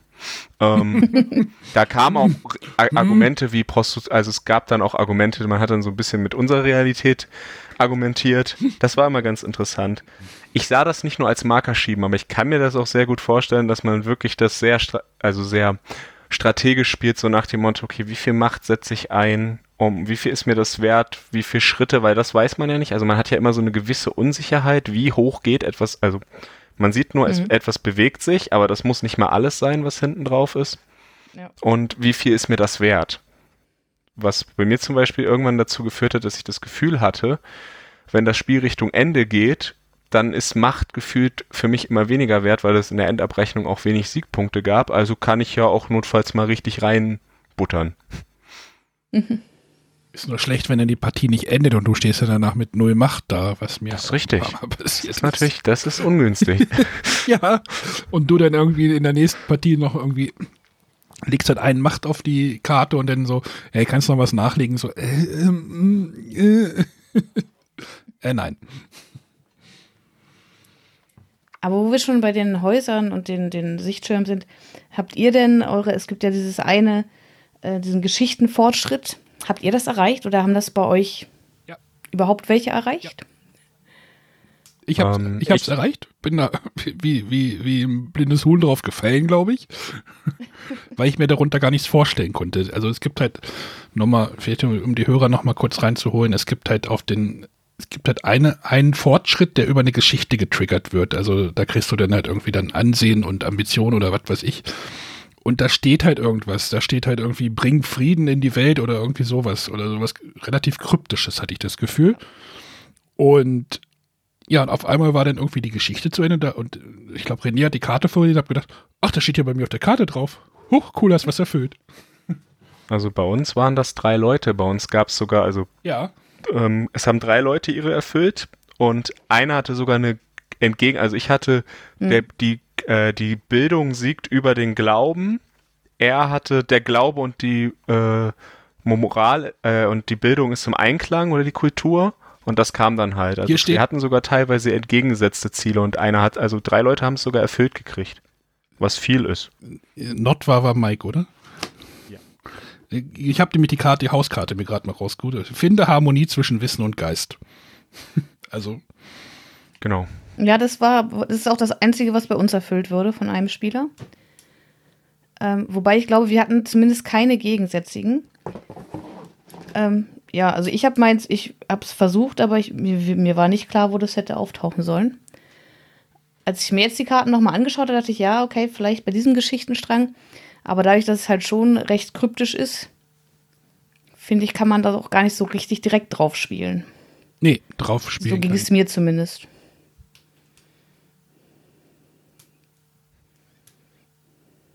Nee, Spielen ähm, kannte man wirklich nicht. Ich finde generell ist, ich glaube, jeder hatte vier mögliche Erfolge, die sind dann rechts in dem Sichtschirm. So, Hm. die sind auch sehr unterschiedlich.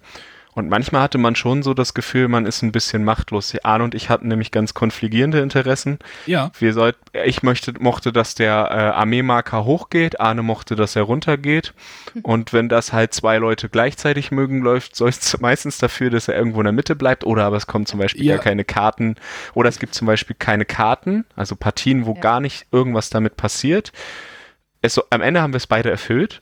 Aber Ja, man kann die- manchmal nicht auf diese Erfolge spielen. Ich habe dich dann auch so, erstmal machen lassen, weil ich gemerkt habe, so René pusht das immer nach oben und ich nach unten und das äh, funktioniert ja. Habe ich ihn erstmal machen lassen.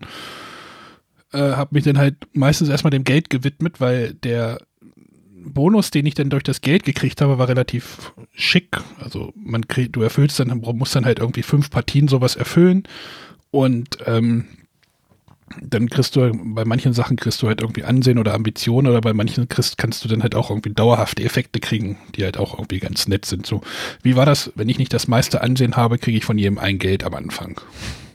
Bei vier Leuten sind das halt einfach vier Geld mehr. Oder, äh, bei fünf Leuten.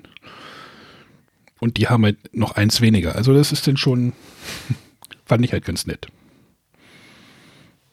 Also das sind dann so nette, dauerhafte Effekte. Oder ich hatte zum Beispiel einen Erfolg, den ich dann erreicht habe, ähm, immer wenn der Pot geteilt wird von dieser Macht in der Mitte, also überpassen, kriege ich den Rest, was halt noch rumliegen würde.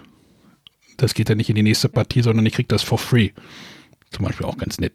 Äh, Hat nicht ganz so oft getriggert, wie ich das gerne wollte, wie ich mir das ausgemalt habe, aber ein bisschen was kam rum. Gerade halt in der Zeit, wo auch dieses, äh, wo die Macht dann auch abfloss bei uns aus, den, aus der Gruppe, ist dann noch ein bisschen was reingetröpfelt wieder.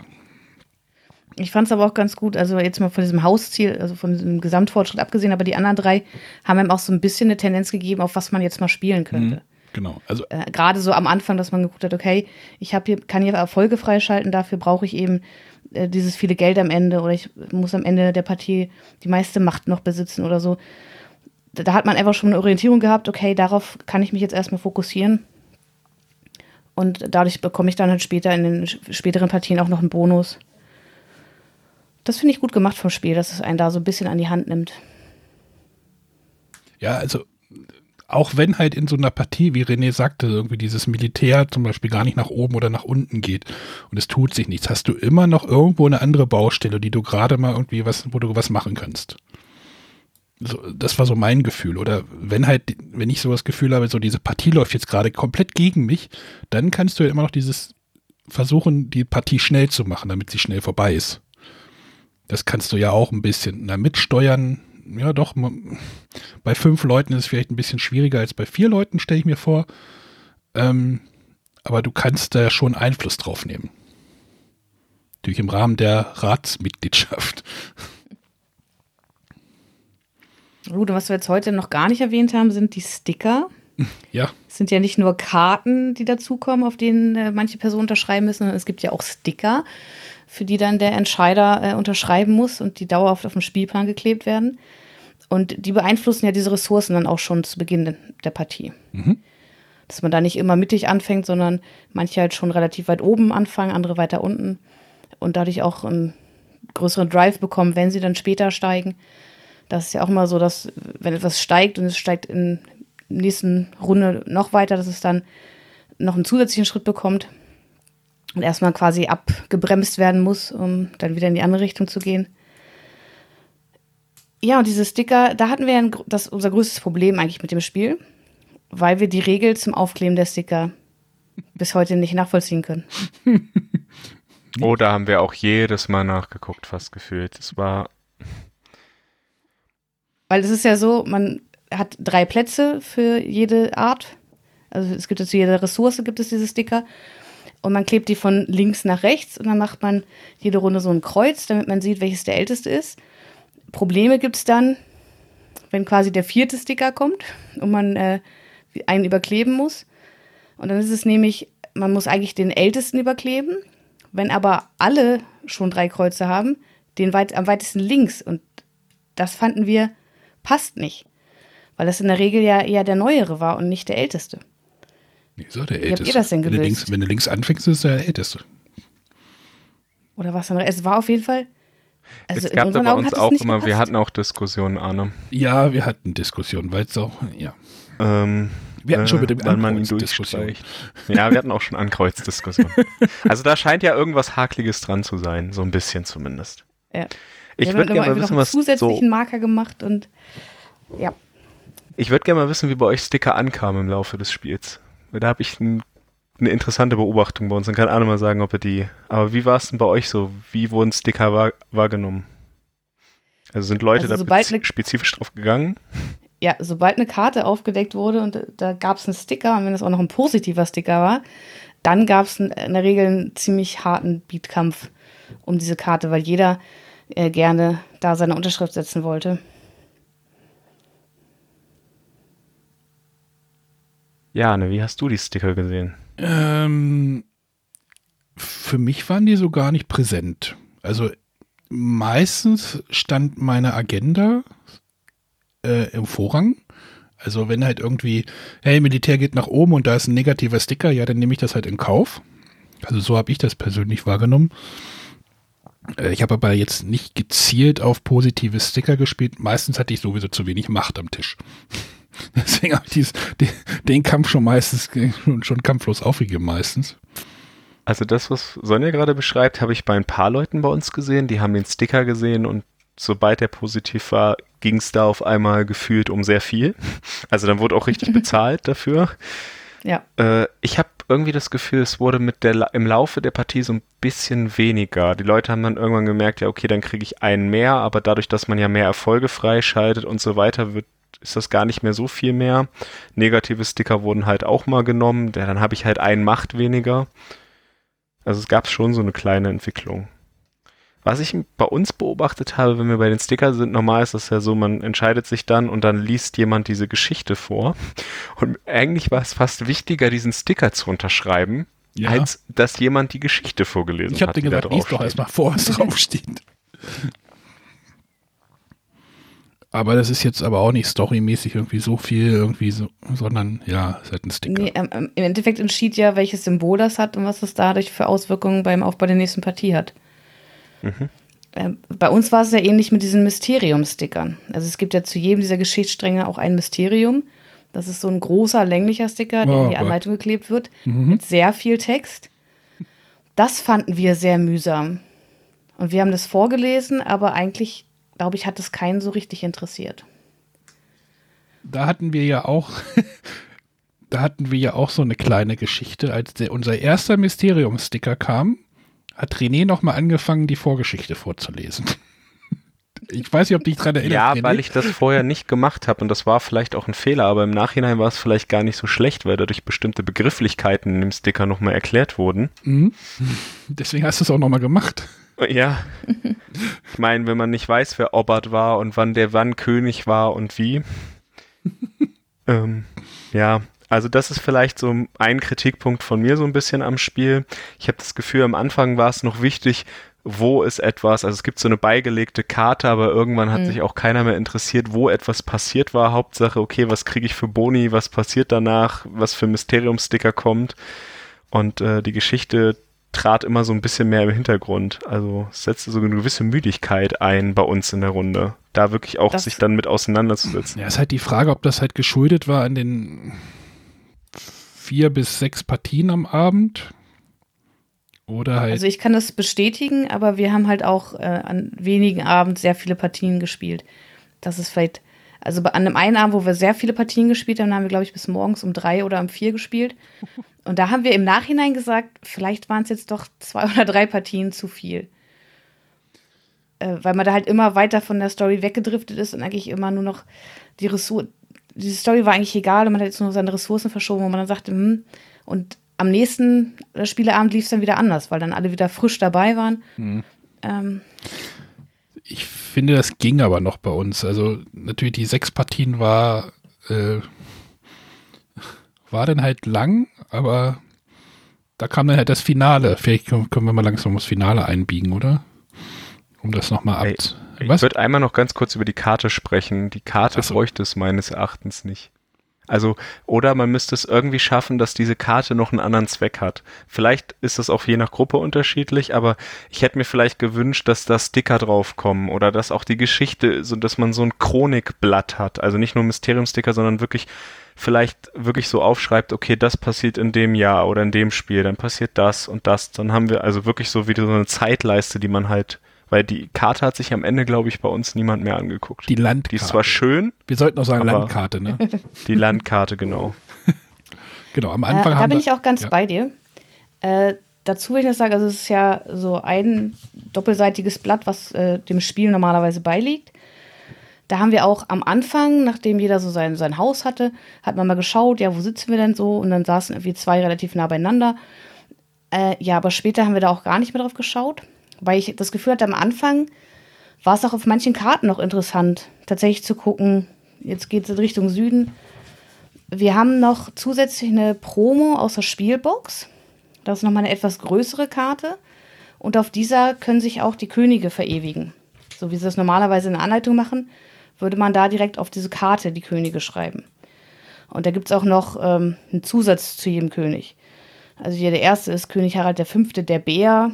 Der nächste wäre der Glaskönig, der Hammer. Leider haben wir die ersten Spieleabend bei Freunden gemacht und wir haben diese Karte zu Hause vergessen.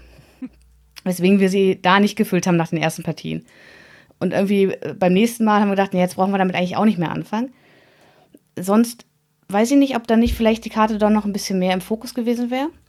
Aber grundsätzlich gebe ich dir recht, das Spiel selber könnte eigentlich auch mehr dafür tun, die Karte einzubinden.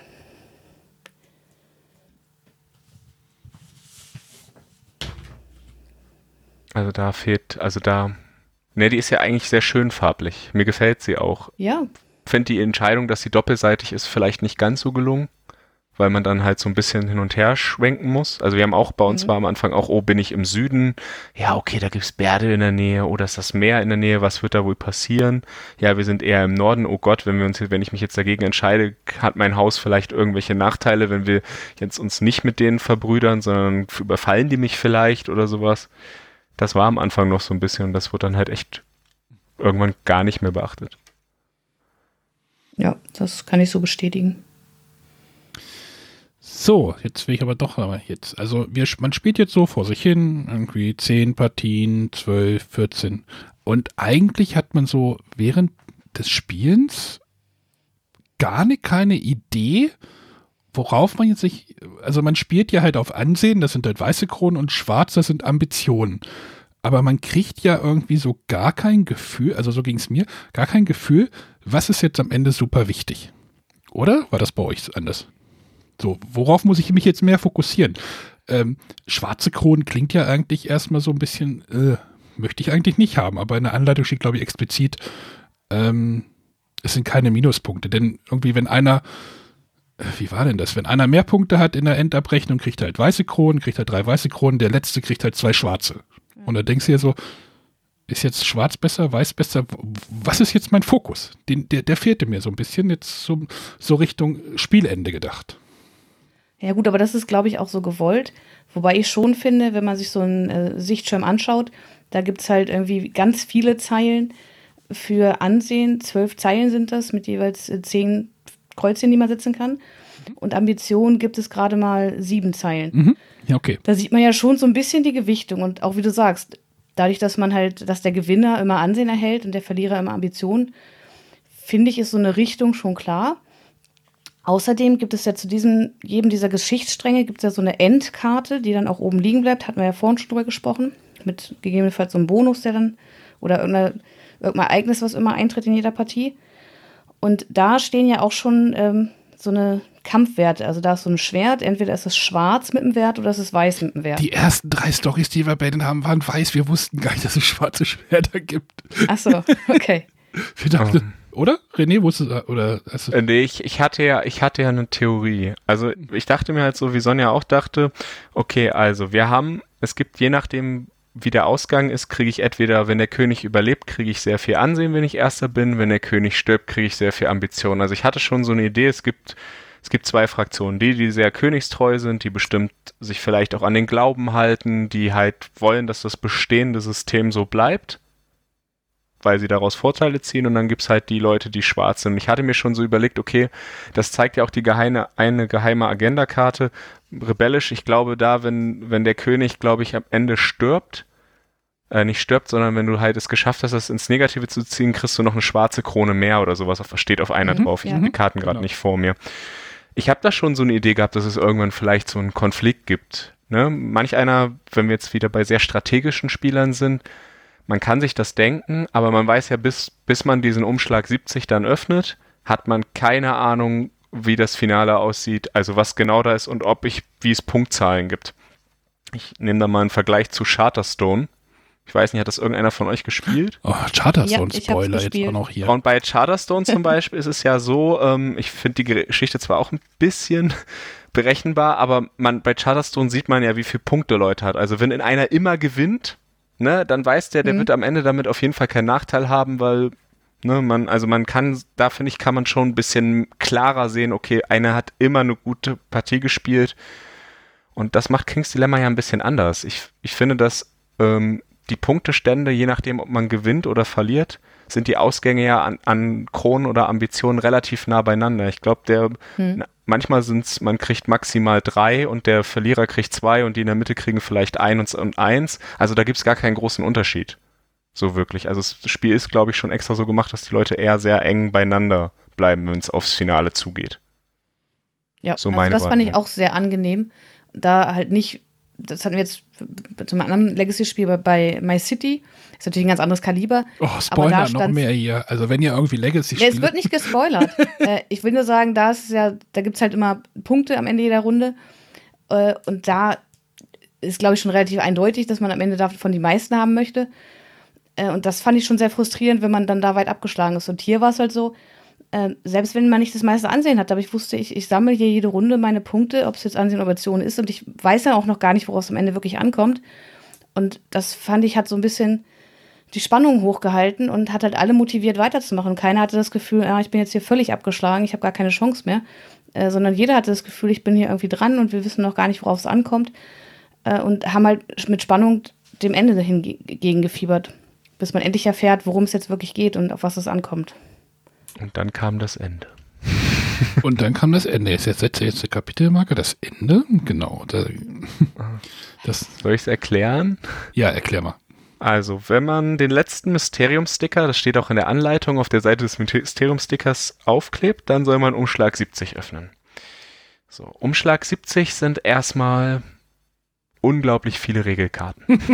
Acht mhm. Nee, beziehungsweise nein, das ist erstmal eine kurze Regelkarte, die spielfähigen Regelkarten kommen später. So, und dann geht es ins Finale. So. Äh, Im Finale, ich weiß nicht, wie viel sollen wir, wir spoilern. Äh, also im Endeffekt gibt es ein, also ich meine, wir müssen wahrscheinlich spoilern. Ja. Es gibt einen Kampf zwischen den Loyalisten, das sind die weißen Leute, die auch auf den Geschichtskarten in ihrer Kampfstärke mit weißen Schwertern dargestellt und den Rebellen. Also es gibt eine Untergrundorganisation ähm, die seit Jahrhunderten, die immer wieder dafür sorgt, dass sich die Gesellschaft sozusagen von vorne anfängt. Wenn ich es richtig in Erinnerung habe. Korrigiert mich da. Ähm, so, und dann fängt man also an und es beginnt dieses Finale. Und im Finale gibt es eine finale Schlacht. Und ähm, bevor man alles das Finale beginnt, wird, und das ist ja ganz gut, weil alle sehr nah beieinander sind, werden die Punkte gezählt. Und als Punkte werden sozusagen Ansehen und Ambition, also weiße und schwarze Kronen, addiert.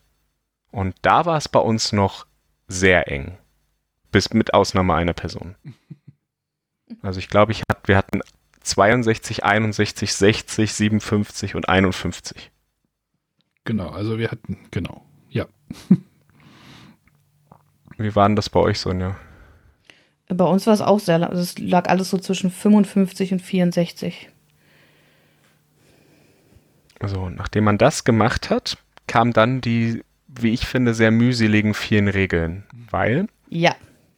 Ähm, es, es läuft folgendermaßen. Im Finale geht es darum, jede Person als einzelner Haushalt muss sich entscheiden, welche, für welche Fraktion sie sich entscheiden. Diese Fraktionen haben, basierend, bevor der Endkampf kommt, basierend auf den Geschichten eine Kampfstärke. Das war bei uns schon ein relativ großer Unterschied, weil die Weißen hatten 70 und die Schwarzen 25 als Kampfstärke. No. Und durch die Endschlacht kann man das halt beeinflussen und welche Seite am Ende mehr hat, gewinnt den Krieg. So.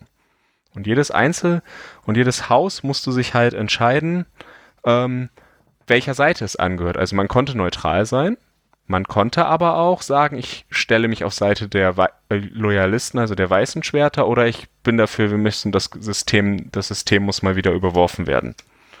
Und ja, das hat zu einigen sehr interessanten Diskussionen geführt, weil äh, man will natürlich gewinnen, aber wenn man sich der falschen Seite anschließt, also ich schließe mich zum Beispiel der weißen Seite an und am Ende gewinnt die schwarze Seite, dann bin ich aus, dem, aus der Endwertung eliminiert, wenn ich das richtig verstanden habe. Mhm. Und dann bleiben mhm. nämlich nur die, wenn ich neutral bin, dann ist es egal, wer gewinnt. Ich bin auf jeden Fall am Ende in der Endwertung drinne. Wenn meine Seite gewinnt und ich habe mich meiner Seite, der richtigen Seite verschrieben, kriege ich am Ende noch Bonuspunkte wodurch ich vielleicht nochmal jemanden überholen kann in der Wertung. Weil es gewinnt am Ende derjenige, der die meist nach Auswertung dieser Kampfphase die größte Summe aus äh, ja, Ansehen und Ambitionen hat. Und wenn er auf der richtigen Seite ist. Und da bin ich gespannt, Sonja, wie es bei euch war, weil bei uns hat die Diskussion und die, äh, also erstmal die Regelvor das Regelvorlesen war unglaublich anstrengend mit diesen acht Karten. Also da hat irgendwann, ich glaube, Irgendwann hat keiner mehr zugehört und es gab Nachfragen, weil es sind acht, was sind das, DIN A5, auf jeden Fall kleinere Karten, aber wirklich vollgeschrieben mit Text. Und also bei uns war es so, äh, grundsätzlich ähm, war ich die Vorleserin. Ich habe eigentlich die meisten Dilemma-Karten auch vorgelesen. Das war in Ordnung.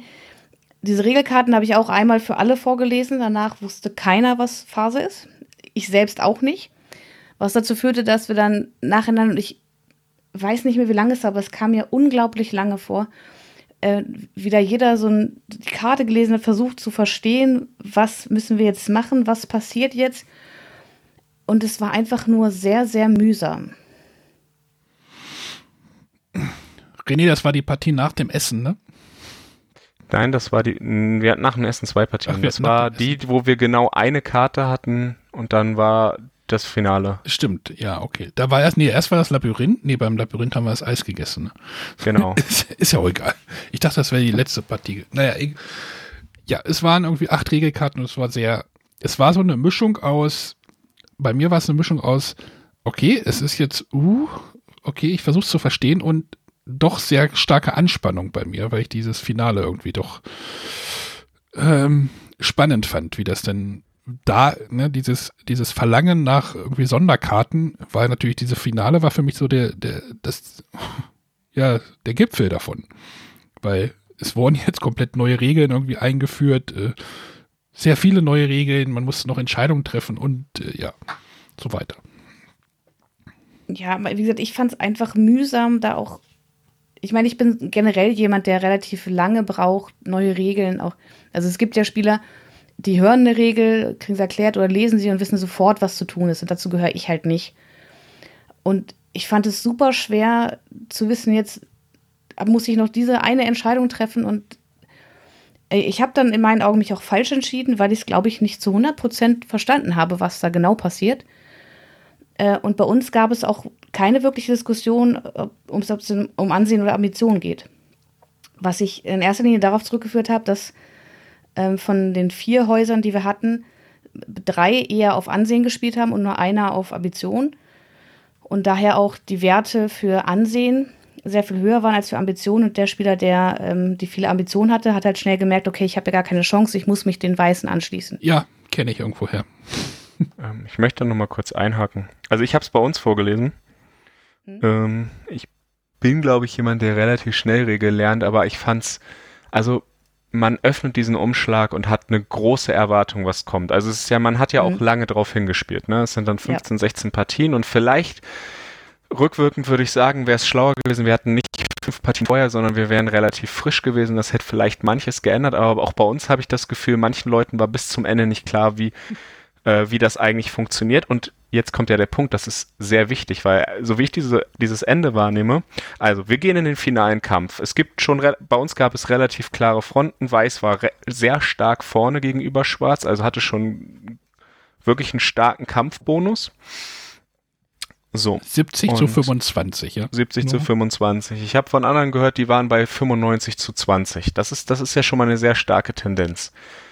So, und dann geht es halt darum, ich als Person muss mich entscheiden, also welcher Seite trete ich zu und wie sehr unterstütze ich die Seite, weil diese letzte Karte stellt einen vor die Wahl, möchte ich meine, darf, möchte ich mehr darauf Wert legen, dass meine Seite diesen Konflikt generell gewinnt, oder geht es mir darum, mehr Punkte zu kriegen? Mhm. Und da habe ich so das Gefühl, das hat bei uns bei allen am Ende nicht, also rückwirkend hätten einige bestimmt ihre Entscheidung nochmal anders getroffen. Und durch mich? die sehr klaren Fronten hatte ich das Gefühl, wirkte es halt so, als ob alle für sich dachten, ja gut, ganz ehrlich, dass die sind 45 vorne, ähm, zwei Leute davon, die werden auf jeden Fall diese Seite nehmen, wie soll ich denn dagegen anstinken? Also so, so diese Machtlosigkeit so ein bisschen auch. Genau, die hatte ich halt, äh, da ich irgendwie, also ich war eher auf der schwarzen Seite, also auf der ich liege 45 hinten Seite und habe gedacht, habe schon gemerkt so am Tisch so, okay, es bildet sich da irgendwie so eine Allianz aus Weiß, wo ich gedacht habe, so jetzt äh, wird das nichts. Äh, da habe ich dann so gesagt so, uff. Das ist ja das, was Sonja bei sich auch so ein bisschen beschreibt. Ich suche gerade diese. Ja, also ich habe, wir haben uns dann schon abgestimmt. Ähm, ich weiß nicht mehr genau, wie es war, aber es, wie gesagt, ich habe es halt auch echt nicht zu 100% verstanden, glaube ich. Äh, aber die drei, die halt äh, eher auf der Seite ansehen waren, hatten sich abgestimmt, okay, wir müssen alle genau diese Auswahl ankreuzen, dann sind wir da auf jeden Fall auf der sicheren Seite. Äh, und dann war es für mich schwer zu erkennen, was sind die anderen Optionen, die ich wählen müsste, damit ich jetzt noch die meisten Punkte rausholen kann. Ich sag mal so. Das habe ich nicht so ganz begriffen. René hatte eine Allianz mit seiner Freundin. Da habe ich gedacht, so jetzt ist das, er wird ihr nicht irgendwie noch ein Messer hinten in den Rücken stecken. Und das war der Punkt. Ähm, äh, diese, diese, dieser letzte, diese letzte Sache ist, ist für mich super vielschichtig. Ne? Also, weil ich muss, vielleicht weiß, man kriegt ja am Ende, je nachdem, wenn die weiße Seite gewinnt, dann kriege ich je nachdem, wie viel Ansehen ich habe, nochmal extra Bonuspunkte. Und ich kann mich zwar für die weiße Seite entscheiden, aber ich war bei der weißen Seite nicht auf Platz 1. So, jetzt kann ich natürlich überlegen, hm, okay, ich sag den Leuten, ich gehe zur weißen Seite, aber ich könnte ja auch zur schwarzen gehen, mich mit Arne absprechen. Der hat wesentlich weniger Punkte als ich und dann gucken wir da halt, also da gab es schon so ein bisschen Potenzial, Leute halt zu, ja, in den Rücken zu fallen. Hat am Ende, glaube ich, keiner gemacht bei uns. Ähm, und ich glaube, ich muss da nochmal, der eine, der halt, also man kann am Ende, glaube ich, noch so um die zehn Punkte durch Ankreuzen oder ich, sechs bis acht Ich hatte relativ viel rausgeholt, da, aber ich habe es halt verloren, weil, ihr, weil das Ansehen halt gewonnen hat. Dann. Richtig, genau. Du hast dann die Bonus, äh, du warst beim Ansehen halt auf Platz vier. Ja. So, damit hast du keine fünf Bonuspunkte geholt. Und für die Person, die halt sehr abgeschlagen war, der hat gesagt, er hat das Gefühl gehabt, er konnte halt nichts ausrichten. Also er konnte diese zehn Punkte nicht mehr aufholen. Also hättet, halt hättet ihr euch denn gewünscht, dass dieser finale Endkampf einfach mal mal fünf oder mal zehn ist, dass dieser Impact noch mal größer ist, aber dann schmeißt du natürlich wieder die 15 vorangegangenen oder 16, 17, 18 vorangegangenen Partien einfach wieder weg, ne, was du dir da halt aufgebaut hast. Wenn du halt diesen Endkampf äh, in der Magnitude einfach erhöhst, das könnte man ja auch machen. Du kriegst am Ende nicht irgendwie sechs Bonuspunkte, sondern 20 Bonuspunkte für irgendwelche Sachen. Den machst ich du. weiß nicht, wie war dieses ganze Konstrukt des Endkampfes? Da bin ich nicht so richtig warm mit geworden. Ja, ich verstehe, warum man es macht. Und es ist ja, wie ich vorhin sagte, auf einer Seite war es ja schön, dass man bis zum Schluss eigentlich nicht weiß, worauf kommt es an und nicht weiß, ob man abgeschlagen ist oder ob man gut dabei ist. Aber ich fand jetzt auch rückblickend diesen, diesen Endkampf einfach nur anstrengend, mühselig und ich hätte mir irgendwie einen positiveren Abschluss gewünscht. Äh, aber mag auch daran gelegen haben, gut, wir haben jetzt äh, an dem letzten Spieleabend gar nicht so viele Partien im Vergleich zu den anderen gespielt. Ähm, ob man da vielleicht sich das, das Ende nochmal für einen anderen Tag hätte aufheben sollen. Ich bin da nicht so richtig warm geworden mit diesem Abschluss. Wobei ich natürlich die, äh, sehe, warum dieser Abschluss notwendig war. Und dass er auch so aufgebaut war. Aber dieses ganze Konstrukt mit dem erst diese acht Seiten Regeln da noch lesen auf diesen Karten. Und am Ende mache ich zwei Kreuze und diese zwei Kreuze entscheiden dann irgendwas. Ich weiß nicht. Es, also ich, ich finde, es zeigt, also ich hatte in meinem Kopf wirklich so ein Dilemma, wen backstabbe ich, mit wem mache ich eine Allianz, mit wem, also wie, ich habe auch wirklich überlegt, ja, will ich jetzt meine eigene Freundin backstabben? Ja. Also will ich das wirklich machen? Das halt Was nicht, hat das für Implikationen? Das habe ich halt nicht gesehen. Ich hatte aber auch passiert. das Gefühl, mir war der Sieg am Ende gar nicht so wichtig. Das, was, ja, da also, gebe ich dir recht. Das, und das hat das Spiel sehr gut eingefangen, aber ich hatte das halt das Gefühl, wir hatten eine gewisse Form von Überforderung bei manchen am Tisch mit den Regeln. Naja, hast du einige hatten das, einige hatten das Gefühl, ich habe keine Lust mehr. Ähm, wieder andere hatten gar keine Lust auf Allianzen. Und es war halt kein so richtig, also ich meine, ich hätte, vielleicht wäre es für mich ein eindrücklicheres Spielerlebnis, wenn am Ende, wenn ich gesagt hätte, okay, ich verbrüder mich mit Arne, wir gehen auf Schwarz, der Rest macht irgendwas und dann gewinnen wir das durch einen, so einen Turnaround. Also die Schwarzen gewinnen das trotzdem, weil wir uns gut absprechen. So, dann löschen wir halt die anderen zwei, drei aus. So nach dem Motto. Das habe ich halt nicht ah. gesehen. Dass diese, also ich habe das nicht gesehen, dass das passiert. Bei uns sind ja auch Leute aus dem Raum rausgegangen. Also, ja, wir ne, haben die, okay. das, die Dynamik gab es auch. Wir haben ähm, Diplomacy-mäßig verhandelt. ähm, aber ich hatte am Ende das Gefühl, so es kam dann trotzdem irgendwann so der Punkt während dieser Abstimmung. Das Finale hat, glaube ich, über eine Stunde bei uns ja. gedauert. Das muss man sich auch mal vor Augen halten. Das irgendwann war echt so, boah, jetzt bin ich müde, jetzt lass das bitte nur noch vorbei sein. Ich habe eh eine Ahnung, wie es ausgeht. Komm. Hast du nicht, hast du nicht den Satz gebracht von wegen, vielleicht ist dieses ganze äh, Finale auch ein Dilemma? Ja, für mich ist halt das ganze Finale, sollte ich halt vor die Augen führen, du ähm, also im Endeffekt, wenn wir doch mal wirklich gucken, so rein mathematisch, wir haben 15 Generationen an Leuten gespielt. Am Ende sind, haben, egal welche Entscheidung wir getroffen haben, wir sind am Ende doch alle sehr beieinander. Und, ähm, und äh, wie ich mich entscheide, wird jetzt an einem Geschicht, also wenn man es jetzt geschichtlich sieht, an genau diesem einen Punkt entschieden. Das Schicksal, was ich vorher mhm. versucht habe, so ein bisschen zu lenken, hatte eigentlich es hat fast so einen politischen Einfluss. Politiker können es Leuten ja auch nie immer recht machen. Die müssen auch gucken, dass sie so ein bisschen eine Mitte finden. Und so hatte ich das Gefühl halt auch. Also es ist dann halt alles sehr auf diesen Endpunkt konzentriert gewesen, weil wir waren ja noch alle nah beieinander. Aber es war halt nicht befriedigend. Ich hatte halt kein befriedigendes Gefühl, dass am Ende, dass wir gewonnen hatten und zwei und äh, ja, ich Zweiter wurde und meine Freundin Erster, aber es war nicht so, yes, das war jetzt äh, Ne, darauf haben wir 15 Stunden hingespielt. Ne? Also für mich war auch einfach das Erlebnis der, der vorherigen Partien. Äh, das, das war einfach ein cooles Erlebnis und das hat Spaß gemacht. Aber dieser, diese letzte Partie hätte es für mich einfach nicht gebraucht. Und, und also, ich weiß nicht, wie es jetzt mal Mitspielern ging, aber mir war es am Ende auch völlig egal, ob ich jetzt gewinne, wer gewinnt. Ähm, und ich hatte auch das Gefühl, dass man am Tisch einfach so, ja komm, jetzt ganz egal und jetzt macht jetzt jeder seine zwei Kreuze, lass das jetzt hier endlich ein Ende haben. War so ein ähnliches Gefühl mit diesem Mysteriumsticker, wo man auch gesagt hat, okay, ja, jetzt wird hier irgendeine Geschichte noch, aber es war eigentlich völlig egal und es hat keinen mehr interessiert, was da jetzt noch stand. Aber es hat mir trotzdem das, das Kampagnenerlebnis nicht kaputt gemacht. Also ich denke gern an die vielen Partien zurück und an die Dynamiken, die da entstanden sind. Ähm, nur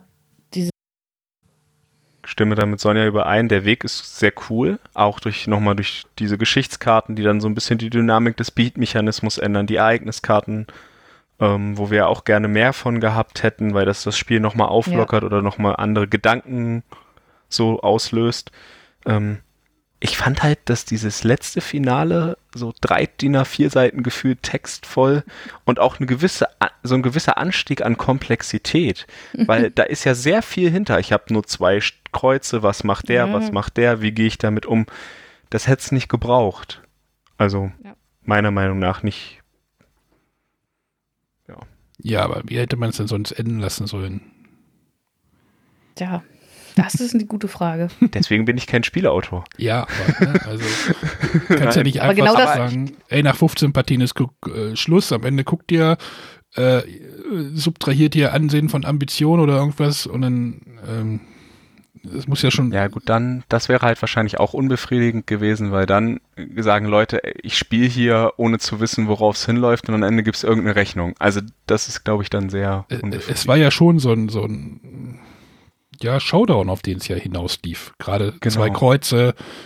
Äh, ich habe ein Dilemma, weil ich mit, ne, sind wir wieder bei Dilemma. ähm, wo setze ich die hin? Ja, das ist ja genau das, was ich gerade auch meinte. Also klar, ich verstehe, dass es das auch irgendwo braucht und dass man das nicht einfach so hätte jetzt vor sich hin plätschern lassen und beenden können. Aber die Art und Weise, wie es umgesetzt wurde, fand ich dann zu anstrengend.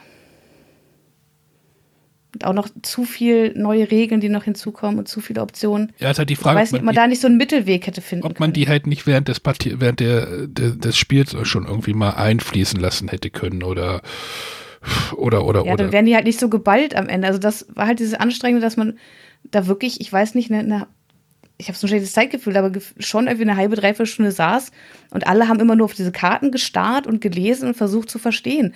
Und das war so ein ganz merkwürdiges Spielgefühl, dass da alle nur sitzen und vor sich hinlesen und sich überlegen,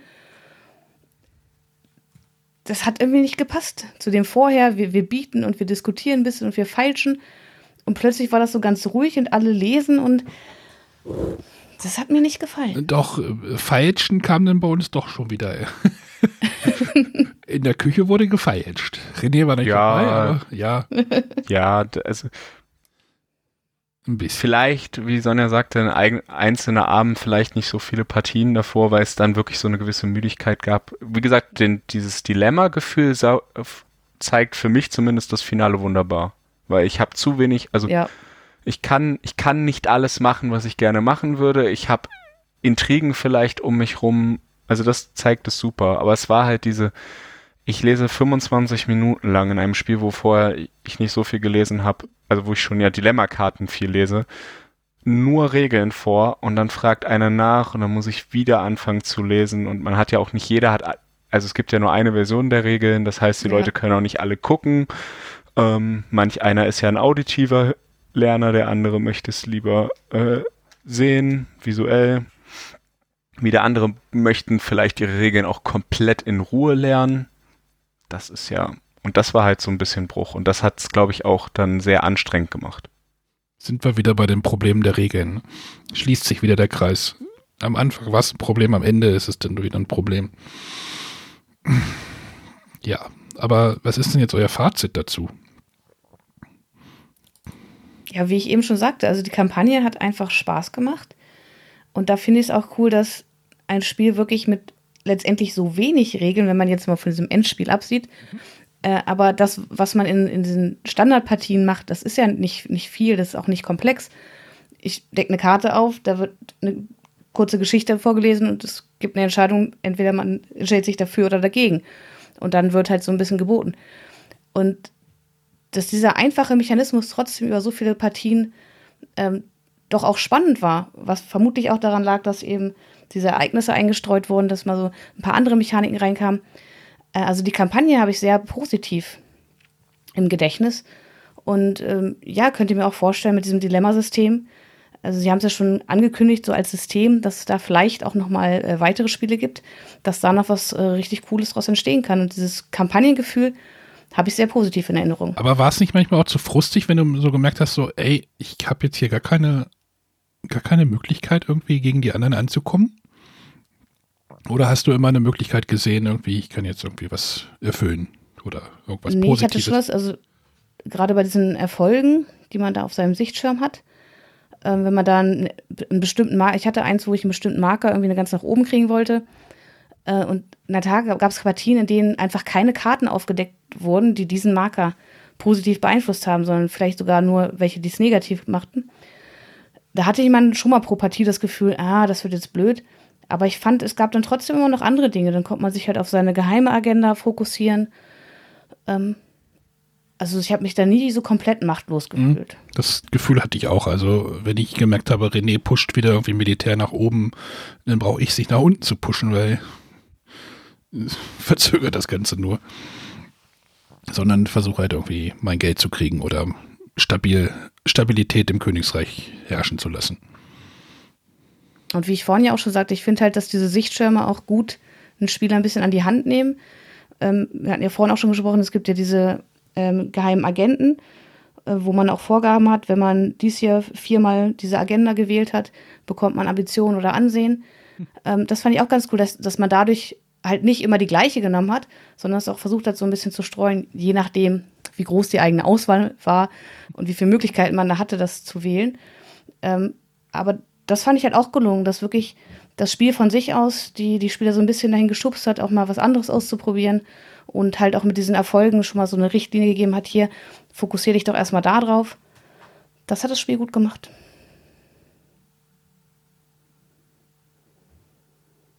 Ja, also ich denke, ich denke halt, dass äh, ich gehe da mit Sonja konform. Man kann eigentlich immer irgendwas machen. Ich fand dieses, die, die Genialität des Spiels liegt eigentlich wirklich in dem Beat-Mechanismus, weil durch ganz kleine Veränderungen verschiedener wie es gibt mehr Macht, es gibt weniger Macht, du, die Leute kriegen mehr Geld, man kann Leute beeinflussen. Das ist ja im Grunde ein sehr einfacher Mechanismus, aber er hat super viel Tiefe. Also die, jeder kann das ja für sich ausspielen, wie er möchte. Möchte ich Leute manipulieren oder bin ich vielleicht gerade von der Geheimagenda eher gierig, also werde ich Moderator und lass mich bezahlen und spreche das auch einfach mal offen an. Also das haben sie, das hat echt sehr, sehr viel Spaß gemacht. Lebt natürlich aber auch von der Spieleranzahl und je mehr du hast, desto besser. Ja, also und wir, hatten ja, wir hatten ja auch diskutiert irgendwie, wie würde das Spiel zu dritt aussehen. Kann ich es mir gar nicht vorstellen. So, einer bietet ja, der andere nimmt, passt und nimmt die Macht, die noch rumliegt, und der andere äh, macht nein. Also, also keine Ahnung. Mehr Leute bedeutet für mich in dem Fall mehr Interaktion und mehr Möglichkeiten. Also ich kann mir zu dritt stellen, das auch eher, also ich glaube, da ist fünf einfach die Opfer, je mehr Leute, desto besser. Hm. Ich habe mich sogar gefragt, ob man es theoretisch nicht sogar zu sechs spielen könnte. Ne? Also Äh, wo wir gerade schon bei Spielerzahl sind, was haltet ihr denn davon? Also die Anleitung sagt ja, dass Spieler auch einsteigen können später und Spieler aussteigen können. Könnt ihr euch das vorstellen? Es liegen ja zwölf Sichtschirme bei und man ja. wählt ja fünf erstmal. Ich kann mir nicht vorstellen, wie soll das funktionieren? Den fehlt doch dann naja, du müsstest ihnen eine ähnliche Anzahl an Ansehen und Ambitionen ja, das, geben. Ja, genau. Das ist, ne, wenn sich da, da ist die Frage, wie fühl, fühlt sich dadurch irgendjemand benachteiligt? Und sie müssten so ein bisschen, ja, in die Geschichte eingeführt werden, je nachdem, wie wichtig der Person das ist. So rein von mechanisch. Warum, also hätte ich nichts gegen, ich glaube allerdings, dass es besser ist, wenn man so konstant die gleiche Gruppe hat. Also ja. wenn einer immer reinkommt, raus, rein und wieder raus, Ne? Aber das war bei uns ja gar keine Option, weil wir gesagt haben, wir spielen das relativ flott durch. Vor Arnes Legacy-Hintergrund. auch. Was soll das heißen? Dass du keins genauso bis jetzt durchgespielt hast. ähm, ich hätte es mir auch nicht vorstellen können, da später noch irgendwie mit dazu zu holen. Oder äh, also ich finde auch, da ist es wahrscheinlich schon ideal, wenn man eine feste Gruppe hat und die das auch bis zum Ende durchzieht. Und laut Anleitung bekommt derjenige, der nachträglich hinzukommt, ja, glaube ich, gar nichts. Also der fängt einfach bei Null an und der hat ja dann für das Endspiel irgendwie auch gar keine Chance. Äh, das ist ja dann auch strange. Ja, okay, das ist das, also dann hast dann hast du ja, dann spielst du da mit und stell dir vor, du steigst einen, der rechts hat also schon so zwischen acht und neun Punkte und du hast dann null. Ja. Deswegen, ich glaube, das ist eher so eine Krücke, dass man sagt, ja, wenn einer wegfällt, dann kann man den notfalls ersetzen. Ähm, aber ich denke, es ist schon so gedacht und man, man sollte auch versuchen, äh, wenn man Interesse hat, King's Dilemma auszuprobieren, das wirklich mit einer festen Gruppe zu machen, die auch möglichst bis zum Ende dabei bleibt. Aber auf der Schachtel steht hier drauf, das Dilemma-System. Sonja hat ja gerade schon gesagt, irgendwie da ist mhm. was, da ist was mehr im Busche. Wenn jetzt noch so, keine Ahnung, Space Dilemma kommt, Schaut ihr euch das an? Ja. Also Space? ich glaube, das einzige Oder? Thema, was Keine mich Ahnung. abschrecken würde, wäre Cthulhu.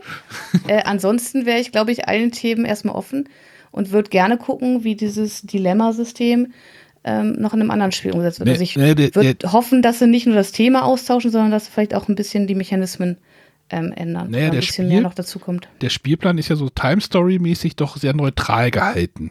Den könntest du ja eins und mhm. eins in ein anderes Spiel mit überführen. Äh, tauscht die Marker aus, Storykarten, ja, gut, ist kein Problem. Also vielleicht ein bisschen, Also ich finde, vielleicht ein bisschen ich mehr finde, das ist so ein, Zusatz. So, jetzt. Ja, ich finde, es sieht, ich, ich habe schon mal gesagt, ich finde, das Spiel sieht fast so ein bisschen Apple-Design-mäßig aus, so sehr funktional. Also die Ja. Ressourcenmarker sind klar, klare Konturen. Äh, das Spiel übersch- äh, zeugt ja jetzt nicht durch sein unglaublich hochwertiges Material. Das heißt flach, flaches Design ist es. Ja, okay. Du, glaube ich dir mal. Ähm, ja, also es ist ja alles sehr klar, ne? Das Schild zeigt meinen Einfluss, die Münze ist mein Geld, äh, der Turm ist mein Militär, äh, die, die Ehre ist mein, wie viel zu essen habe ich. Also das ist ja Mhm. alles sehr, sehr klar so. Da guckt man einmal drauf und wenn man ein bisschen Ahnung hat, worum es geht, ist das sehr eindrücklich. Also ich kann mir das gut vorstellen. Die Frage ist halt, also wie Sonja würde ich mir halt wünschen, also ich würde jetzt nicht sagen, ich hätte nur einen Reskin, dann wird's halt, äh, wird der große Alte die Welt äh, zerstören oder nicht, wenn es wir jetzt Cthulhu-mäßig machen würden. Sondern vielleicht noch so ein bisschen, also wir haben uns ja gewünscht, mehr Ereigniskarten. Da, also vielleicht ein bisschen mehr so und diese Aufbrechung oder diese Veränderung des Me- Dilemma-Mechanismus mit wie verändert Macht oder Geld, das ist vielleicht noch, vielleicht finden sie da noch einen anderen Kniff. Oder das vielleicht noch ein bisschen häufiger. So dass da nicht immer sofort etwas überdeckt wird, wie es ja manchmal auch vorkam. Ja.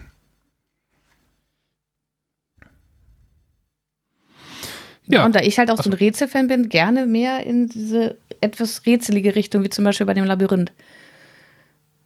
Da hätte ich übrigens eine super Idee gehabt. Es gibt ja noch die Expedition, da haben wir gar nicht drüber gesprochen. Da hätten sie eigentlich eine Karte für so eine Seekarte reinmachen können. Da hätte man auch wunderbar mit knobeln können. Also so das, also so wie das Labyrinth hättest du halt sagen können, okay, hier versucht mal euren Weg zu finden oder ihr habt jetzt zwei Möglichkeiten und vielleicht fahrt ihr im Kreis. Das hätten sie ja auch, also da gibt's ja auch Ideen für auf jeden Fall. Weil das Labyrinth war Mhm. schon echt super. Ja.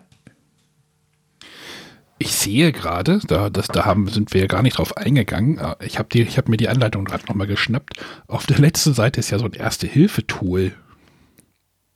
Äh, habt ihr das irgendwie, wir haben das nicht gebraucht, Sonja, habt ihr das irgendwie gebraucht? Ich, da steht irgendwie, hat euer Dilemma-Stapel keine Karten mehr? Wenn ihr nicht wisst, wie, wie, er weitergehen, wie es weitergehen soll, habt ihr vielleicht eine Anweisung auf den bereits gespielten Karten ausgelassen. Doch keine Sorge, wir kümmern euch um euch. Das ist ja auch Also ich habe spannend, ne? das mal bei Boardgame Geek gelesen, dass es das gibt, aber wir brauchten es auch nicht.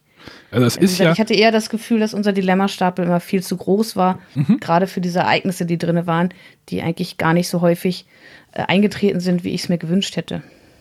also das ist ja, das ist ja aber eine Sache, das haben die ja nicht umsonst, also da ist ein QR-Code hinten drauf, ich habe ich hab das gerade mal abgescannt, da musst du irgendwie einen Mysterium-Sticker eingeben und die Story-Sticker soweit da und dann wird dir wohl gesagt, was du jetzt machen sollst. Das muss ja irgendwie, steht ja nicht umsonst hinten drauf, aber finde ich lustig, dass man da äh, irgendwie auch dran gedacht hat. Ich klicke mich da gerade durch, das ist ja lustig. Ja. Ah ja, okay. Und dann kriegt Eine man halt Frage- eine Karte. Ja. Wie ist denn jetzt, äh, wie viele, also es gibt ja diverse Umschläge, die nicht geöffnet wurden, wahrscheinlich auch bei euch. Interessiert euch, was da drauf steht oder sagt ihr, es ist mir jetzt völlig egal, ich schmeiß das Spiel in Mülltonne und nach mir die Sintflut? Anna hat alle geöffnet. Wir also, haben alle geöffnet. Also erstmal, erstmal, nein. Er. Zu, zuerst mal im Spiel habe ich ein bisschen drauf geachtet, dass nicht die Alternative gelesen wurde. Ich glaube, ich glaube, Ellen wollte einmal was lesen, ne? Da habe ich gesagt, nee. Ne? Sondern im Spiel und dann hatten wir noch, hatten wir, ich weiß nicht, wie viele da übrig waren, also von den 75 waren bestimmt 30 noch zu. 25, wir haben nicht gezählt, aber so. Und dann haben wir halt mal geguckt, okay, wie würden, wie ist jetzt die, ähm, welche Enden haben wir jetzt tatsächlich erreicht? Also es, wir haben dann rausgefunden, es gibt von den Enden, die Story-Enden auch noch verschiedene Abstufungen. Also es gibt ein gutes weißes Ende, es gibt so ein mittelmäßiges weißes Ende, es gibt ein äh, mittelmäßiges schwarzes Ende und ein gutes oder böses schwarzes Ende, sei einfach mal so. Also da gibt, ich weiß nicht, ob das jetzt bei allen Stories war, aber es gab da auch noch Abstufungen. Ich glaube, wir hatten für jeden Storystrang insgesamt drei oder vier Ausgänge pro Storystrang gefunden. Also da gab es dann doch schon Abstufungen. Ja, ich glaube aber nicht für jeden. Also es gab da mal so eine Analyse in der Spielbox. Äh, da war, glaube ich, so die, die Hälfte zwei Ausgänge und die andere Hälfte drei. Ja. Habt ihr die geöffnet? Also ja, wir haben sie geöffnet. Wir haben sie tatsächlich noch nicht geöffnet. Ich habe vorhin mal reingeschaut. Wir haben 33 Umschläge noch über, wobei drei aus dieser Promo sind. Und die sind noch zu. Ja, das hätte ich auch getippt, dass wir ungefähr ja. die Hälfte öffnet man circa, ein bisschen mehr. Weil am Ende öffnet man ja fast alle. Es würde ja auch, es würde ja auch so hinkommen, ne? Also es, ne, du entscheidest dich für eine Storyfahrt und dann wirst du halt da durchgeführt und der Rest bleibt dann wahrscheinlich liegen. Aber bis auf das Ende sagt ihr äh, gerne nochmal. Also jetzt das Spiel nicht nochmal, also das Spiel nochmal zu spielen ist, glaube ich, nicht so spannend. Die Erfahrung habe ich bis jetzt bei keinem Legacy-Spiel gehabt, dass ich danach sofort sage, jetzt nochmal. Auch nicht bei Pandemic.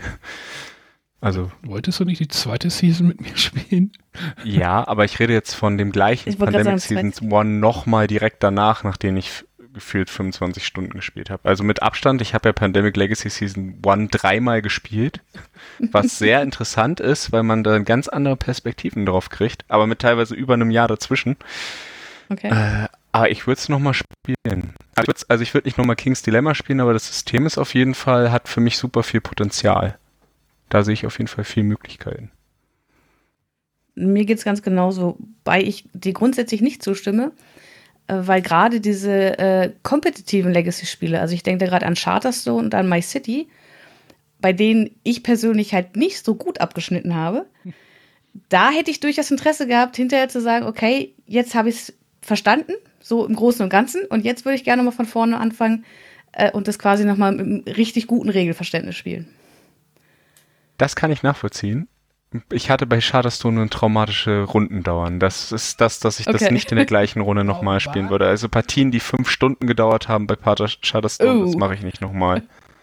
My ja, zum Beispiel könnte ich mir wunderbar vorstellen. Ich habe das noch nicht gespielt, aber ich habe auch so einen kompetitiven Geist. Das könnte ich, wenn das, ich weiß nicht, wie lange die Spieldauer ist, aber das kann ich mir gut vorstellen, dass man das nochmal spielt. Also das haben wir auch in einem Wochenende durchgespielt. Da spielst du pro Partie. Wir haben es nur zu zweit gespielt. Das wäre auch so eine Sache, wo ich sage, ich würde es vielleicht gerne mal zu dritt oder zu viert auch spielen. Äh, und zu zweit haben wir da die meisten Partien so 20 bis 40 Minuten. Und du spielst jetzt ein Kapitel, sind, sind drei Partien. Und insgesamt hast du acht Kapitel, also 24. Das kann man schon recht fix durchspielen.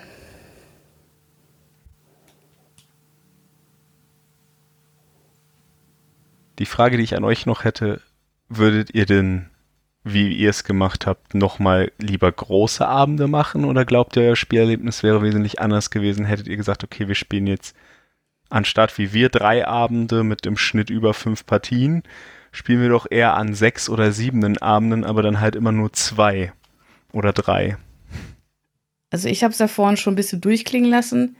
Ich fand es rückblickend, dass wir zumindest an diesem einen Abend zu viele Partien gespielt haben grundsätzlich ist es natürlich so ein zweischneidiges Schwert, wie du vorhin auch schon sagtest. Man muss natürlich auch zusehen, dass man die Truppe dann, wenn man es auf viele Abende aufteilt, auch wirklich meiner Meinung nach sogar in relativ kurzen Zeitabständen ähm, dann die Truppe zusammenbekommt, weil ich würde da jetzt auch nicht Wochen vergehen lassen zwischen den einzelnen Partien oder zwischen den einzelnen Spielerabenden. Ähm, aber ich würde es, glaube ich, doch ein bisschen mehr aufteilen wollen. Dass man nicht ganz so viele an einem Abend spielt. Arne, wie ist das bei dir? Ja, die Gefahr ist natürlich, je weiter du es streckst, desto höher ist die Gefahr, dass es auseinanderfällt. Da genau, war ich ja. jetzt natürlich ein bisschen froh, dass René da so ein bisschen gedrückt hat. Aber den dritten Abend muss ich mich tatsächlich schon wieder ein bisschen motivieren. Ich gedacht habe so, oh, jetzt fehlt doch mal irgendwie Great Western Trail oder sowas zur Abwechs Abwechslung. Ähm, Arne hat auch immer ein Ersatzspiel dabei. Also Kartograf war dreimal in seiner Tasche. nee, ich habe die, hab, hab die Tasche da einfach liegen gelassen. Ja, ja, klar. Arne. nee, also ich, ich hätte, ich, es ist halt dieser Trade-off, den du ja bei Legacy-Spielen immer hast. Also wenn entweder ich spiele sie sehr schnell, dann bin ich regelfest, dann habe ich das Problem nicht, aber dann kann es halt auch mal passieren, dass wenn ich vier Partien an einem oder fünf oder sechs Partien spiele, ich werde dann irgendwann müde, weil da ist es ja sehr ähnlich. Aber ich glaube, ich würde es auch nicht, also ich glaube, mehr als fünf Abende würde ich auf keinen Fall machen. Also so sieben oder acht, wo ich jeden Tag nur ein oder zwei spiele, dann zieht sich das auch zu lange.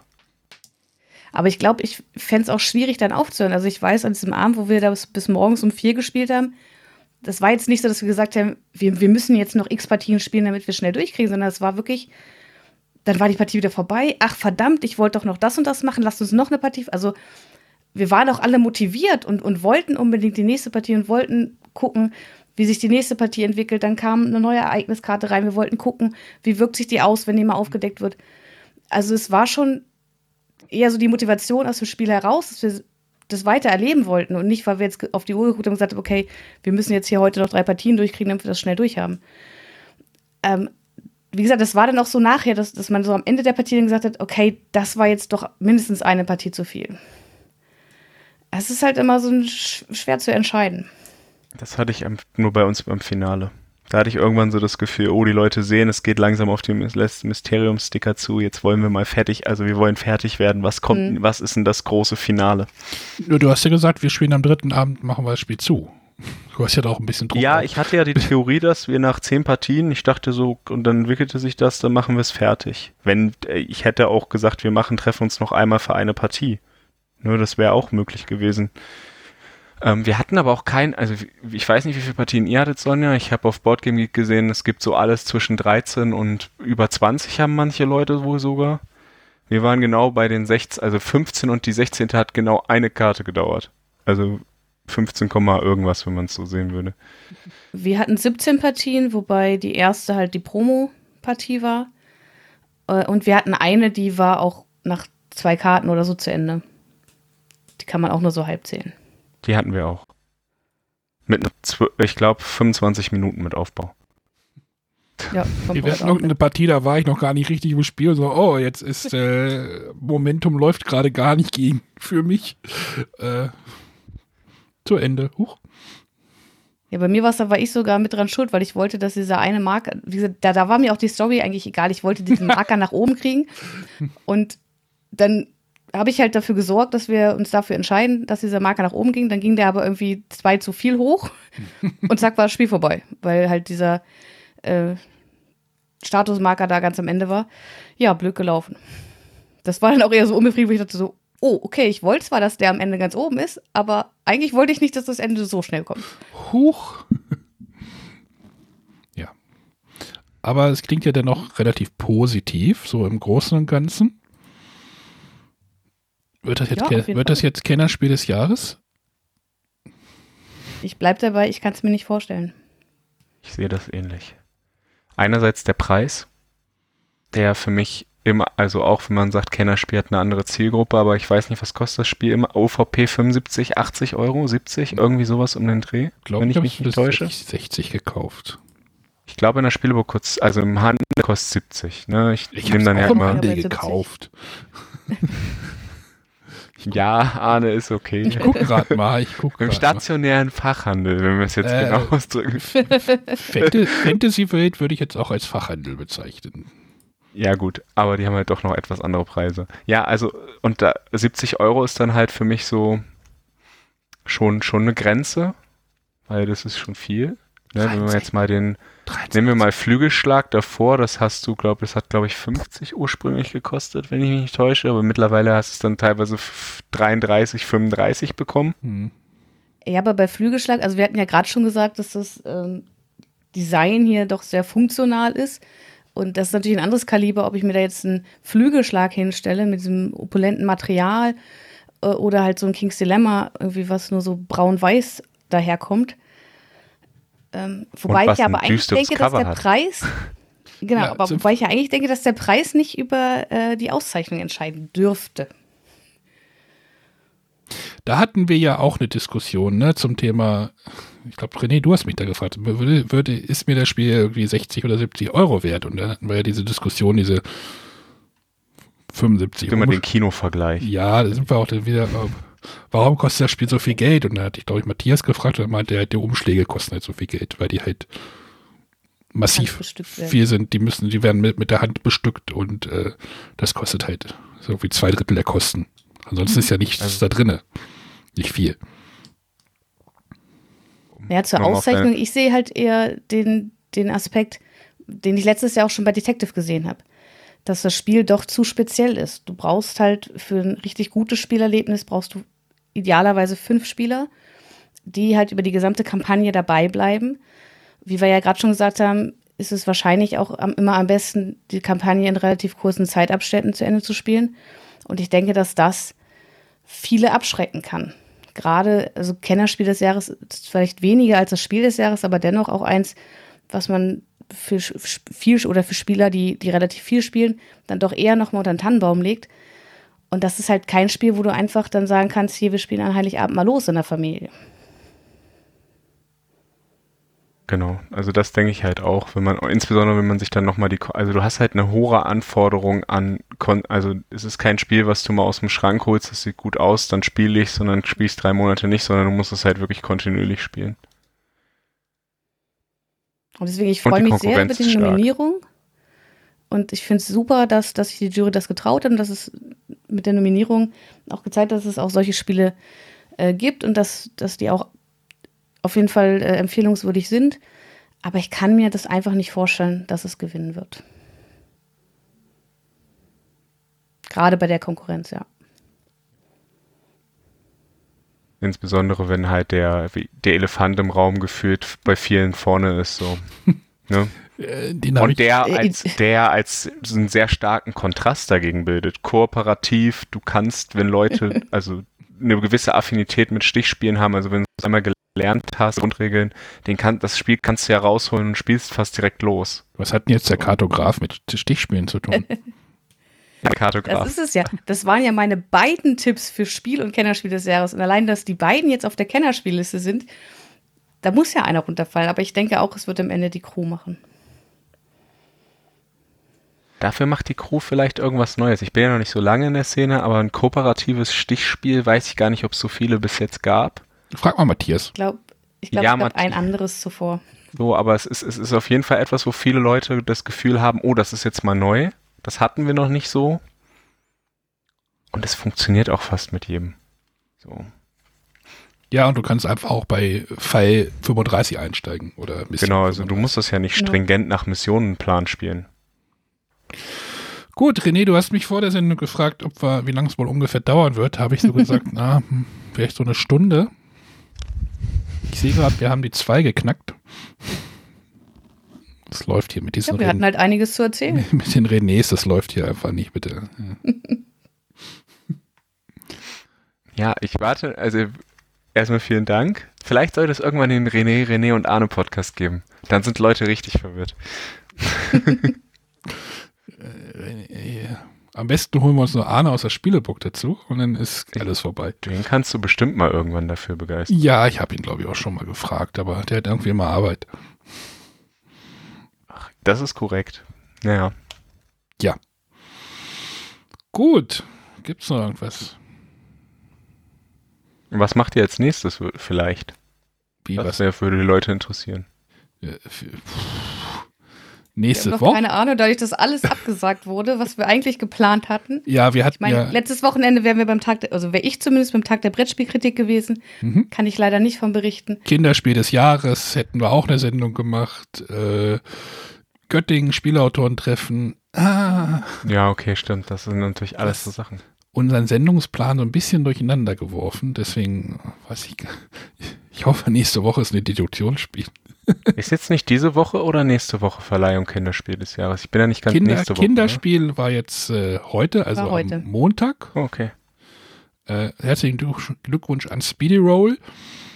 Ähm, äh, die Spiel des Jahres, Kennerspiel des Jahres ist dann in vier Wochen. Zu, nach der Berlin Oh, Con. Äh. Nach der ursprünglichen Berlin-Con, die jetzt ja ersetzt wird durch äh, ein Pickup für ein Spiel von den beiden. Wer will ich da gar nicht, ich will gar ja. keine Werbung hier machen. ja. Genau, nee, also. Äh, genau, aber irgendwas wird kommen. Irgendwas, ich versuche gerade den Sendungsplan aufzumachen. Er macht es lieber nicht, weil das, was da drin steht, ist noch nicht abgestimmt. Oh. Wir, wollen Mit demnächst mal wieder einen, einen anderen Gast dazu holen. Ah, ja. Der ist aber noch nicht angefragt. Warum nicht? Da steht Sonja kümmert sich. Ja, das hat Sonja heute auch gelesen. Ja, ist ja noch eine Woche. Ist das, ist das wieder so ein, das macht schon jemand und dann wird ein Name eingetragen und die Person weiß davon nichts? Nee, ich glaube, Nein, nein, die wir haben es Sendung ist auf gemeinsam so, getan. die Sendung ist auf Sonjas Mist gewachsen. Ja. Gut. Nächste Vielleicht gibt es ja irgendwann noch eine Detective-Folge mit Arne. Ja, Arne? Wir haben da ja noch was vor. Ah, ich dachte, wir wollten erstmal was, wie war es, was Unverfängliches spielen. Ja, da kommt doch jetzt der einzelne Fall raus. Den können wir doch erstmal spielen. Du hast schon Detective gespielt. Wer ich? Ja. Ja, ja, klar. Alles, Ja, ja, was klar. bis jetzt da ist.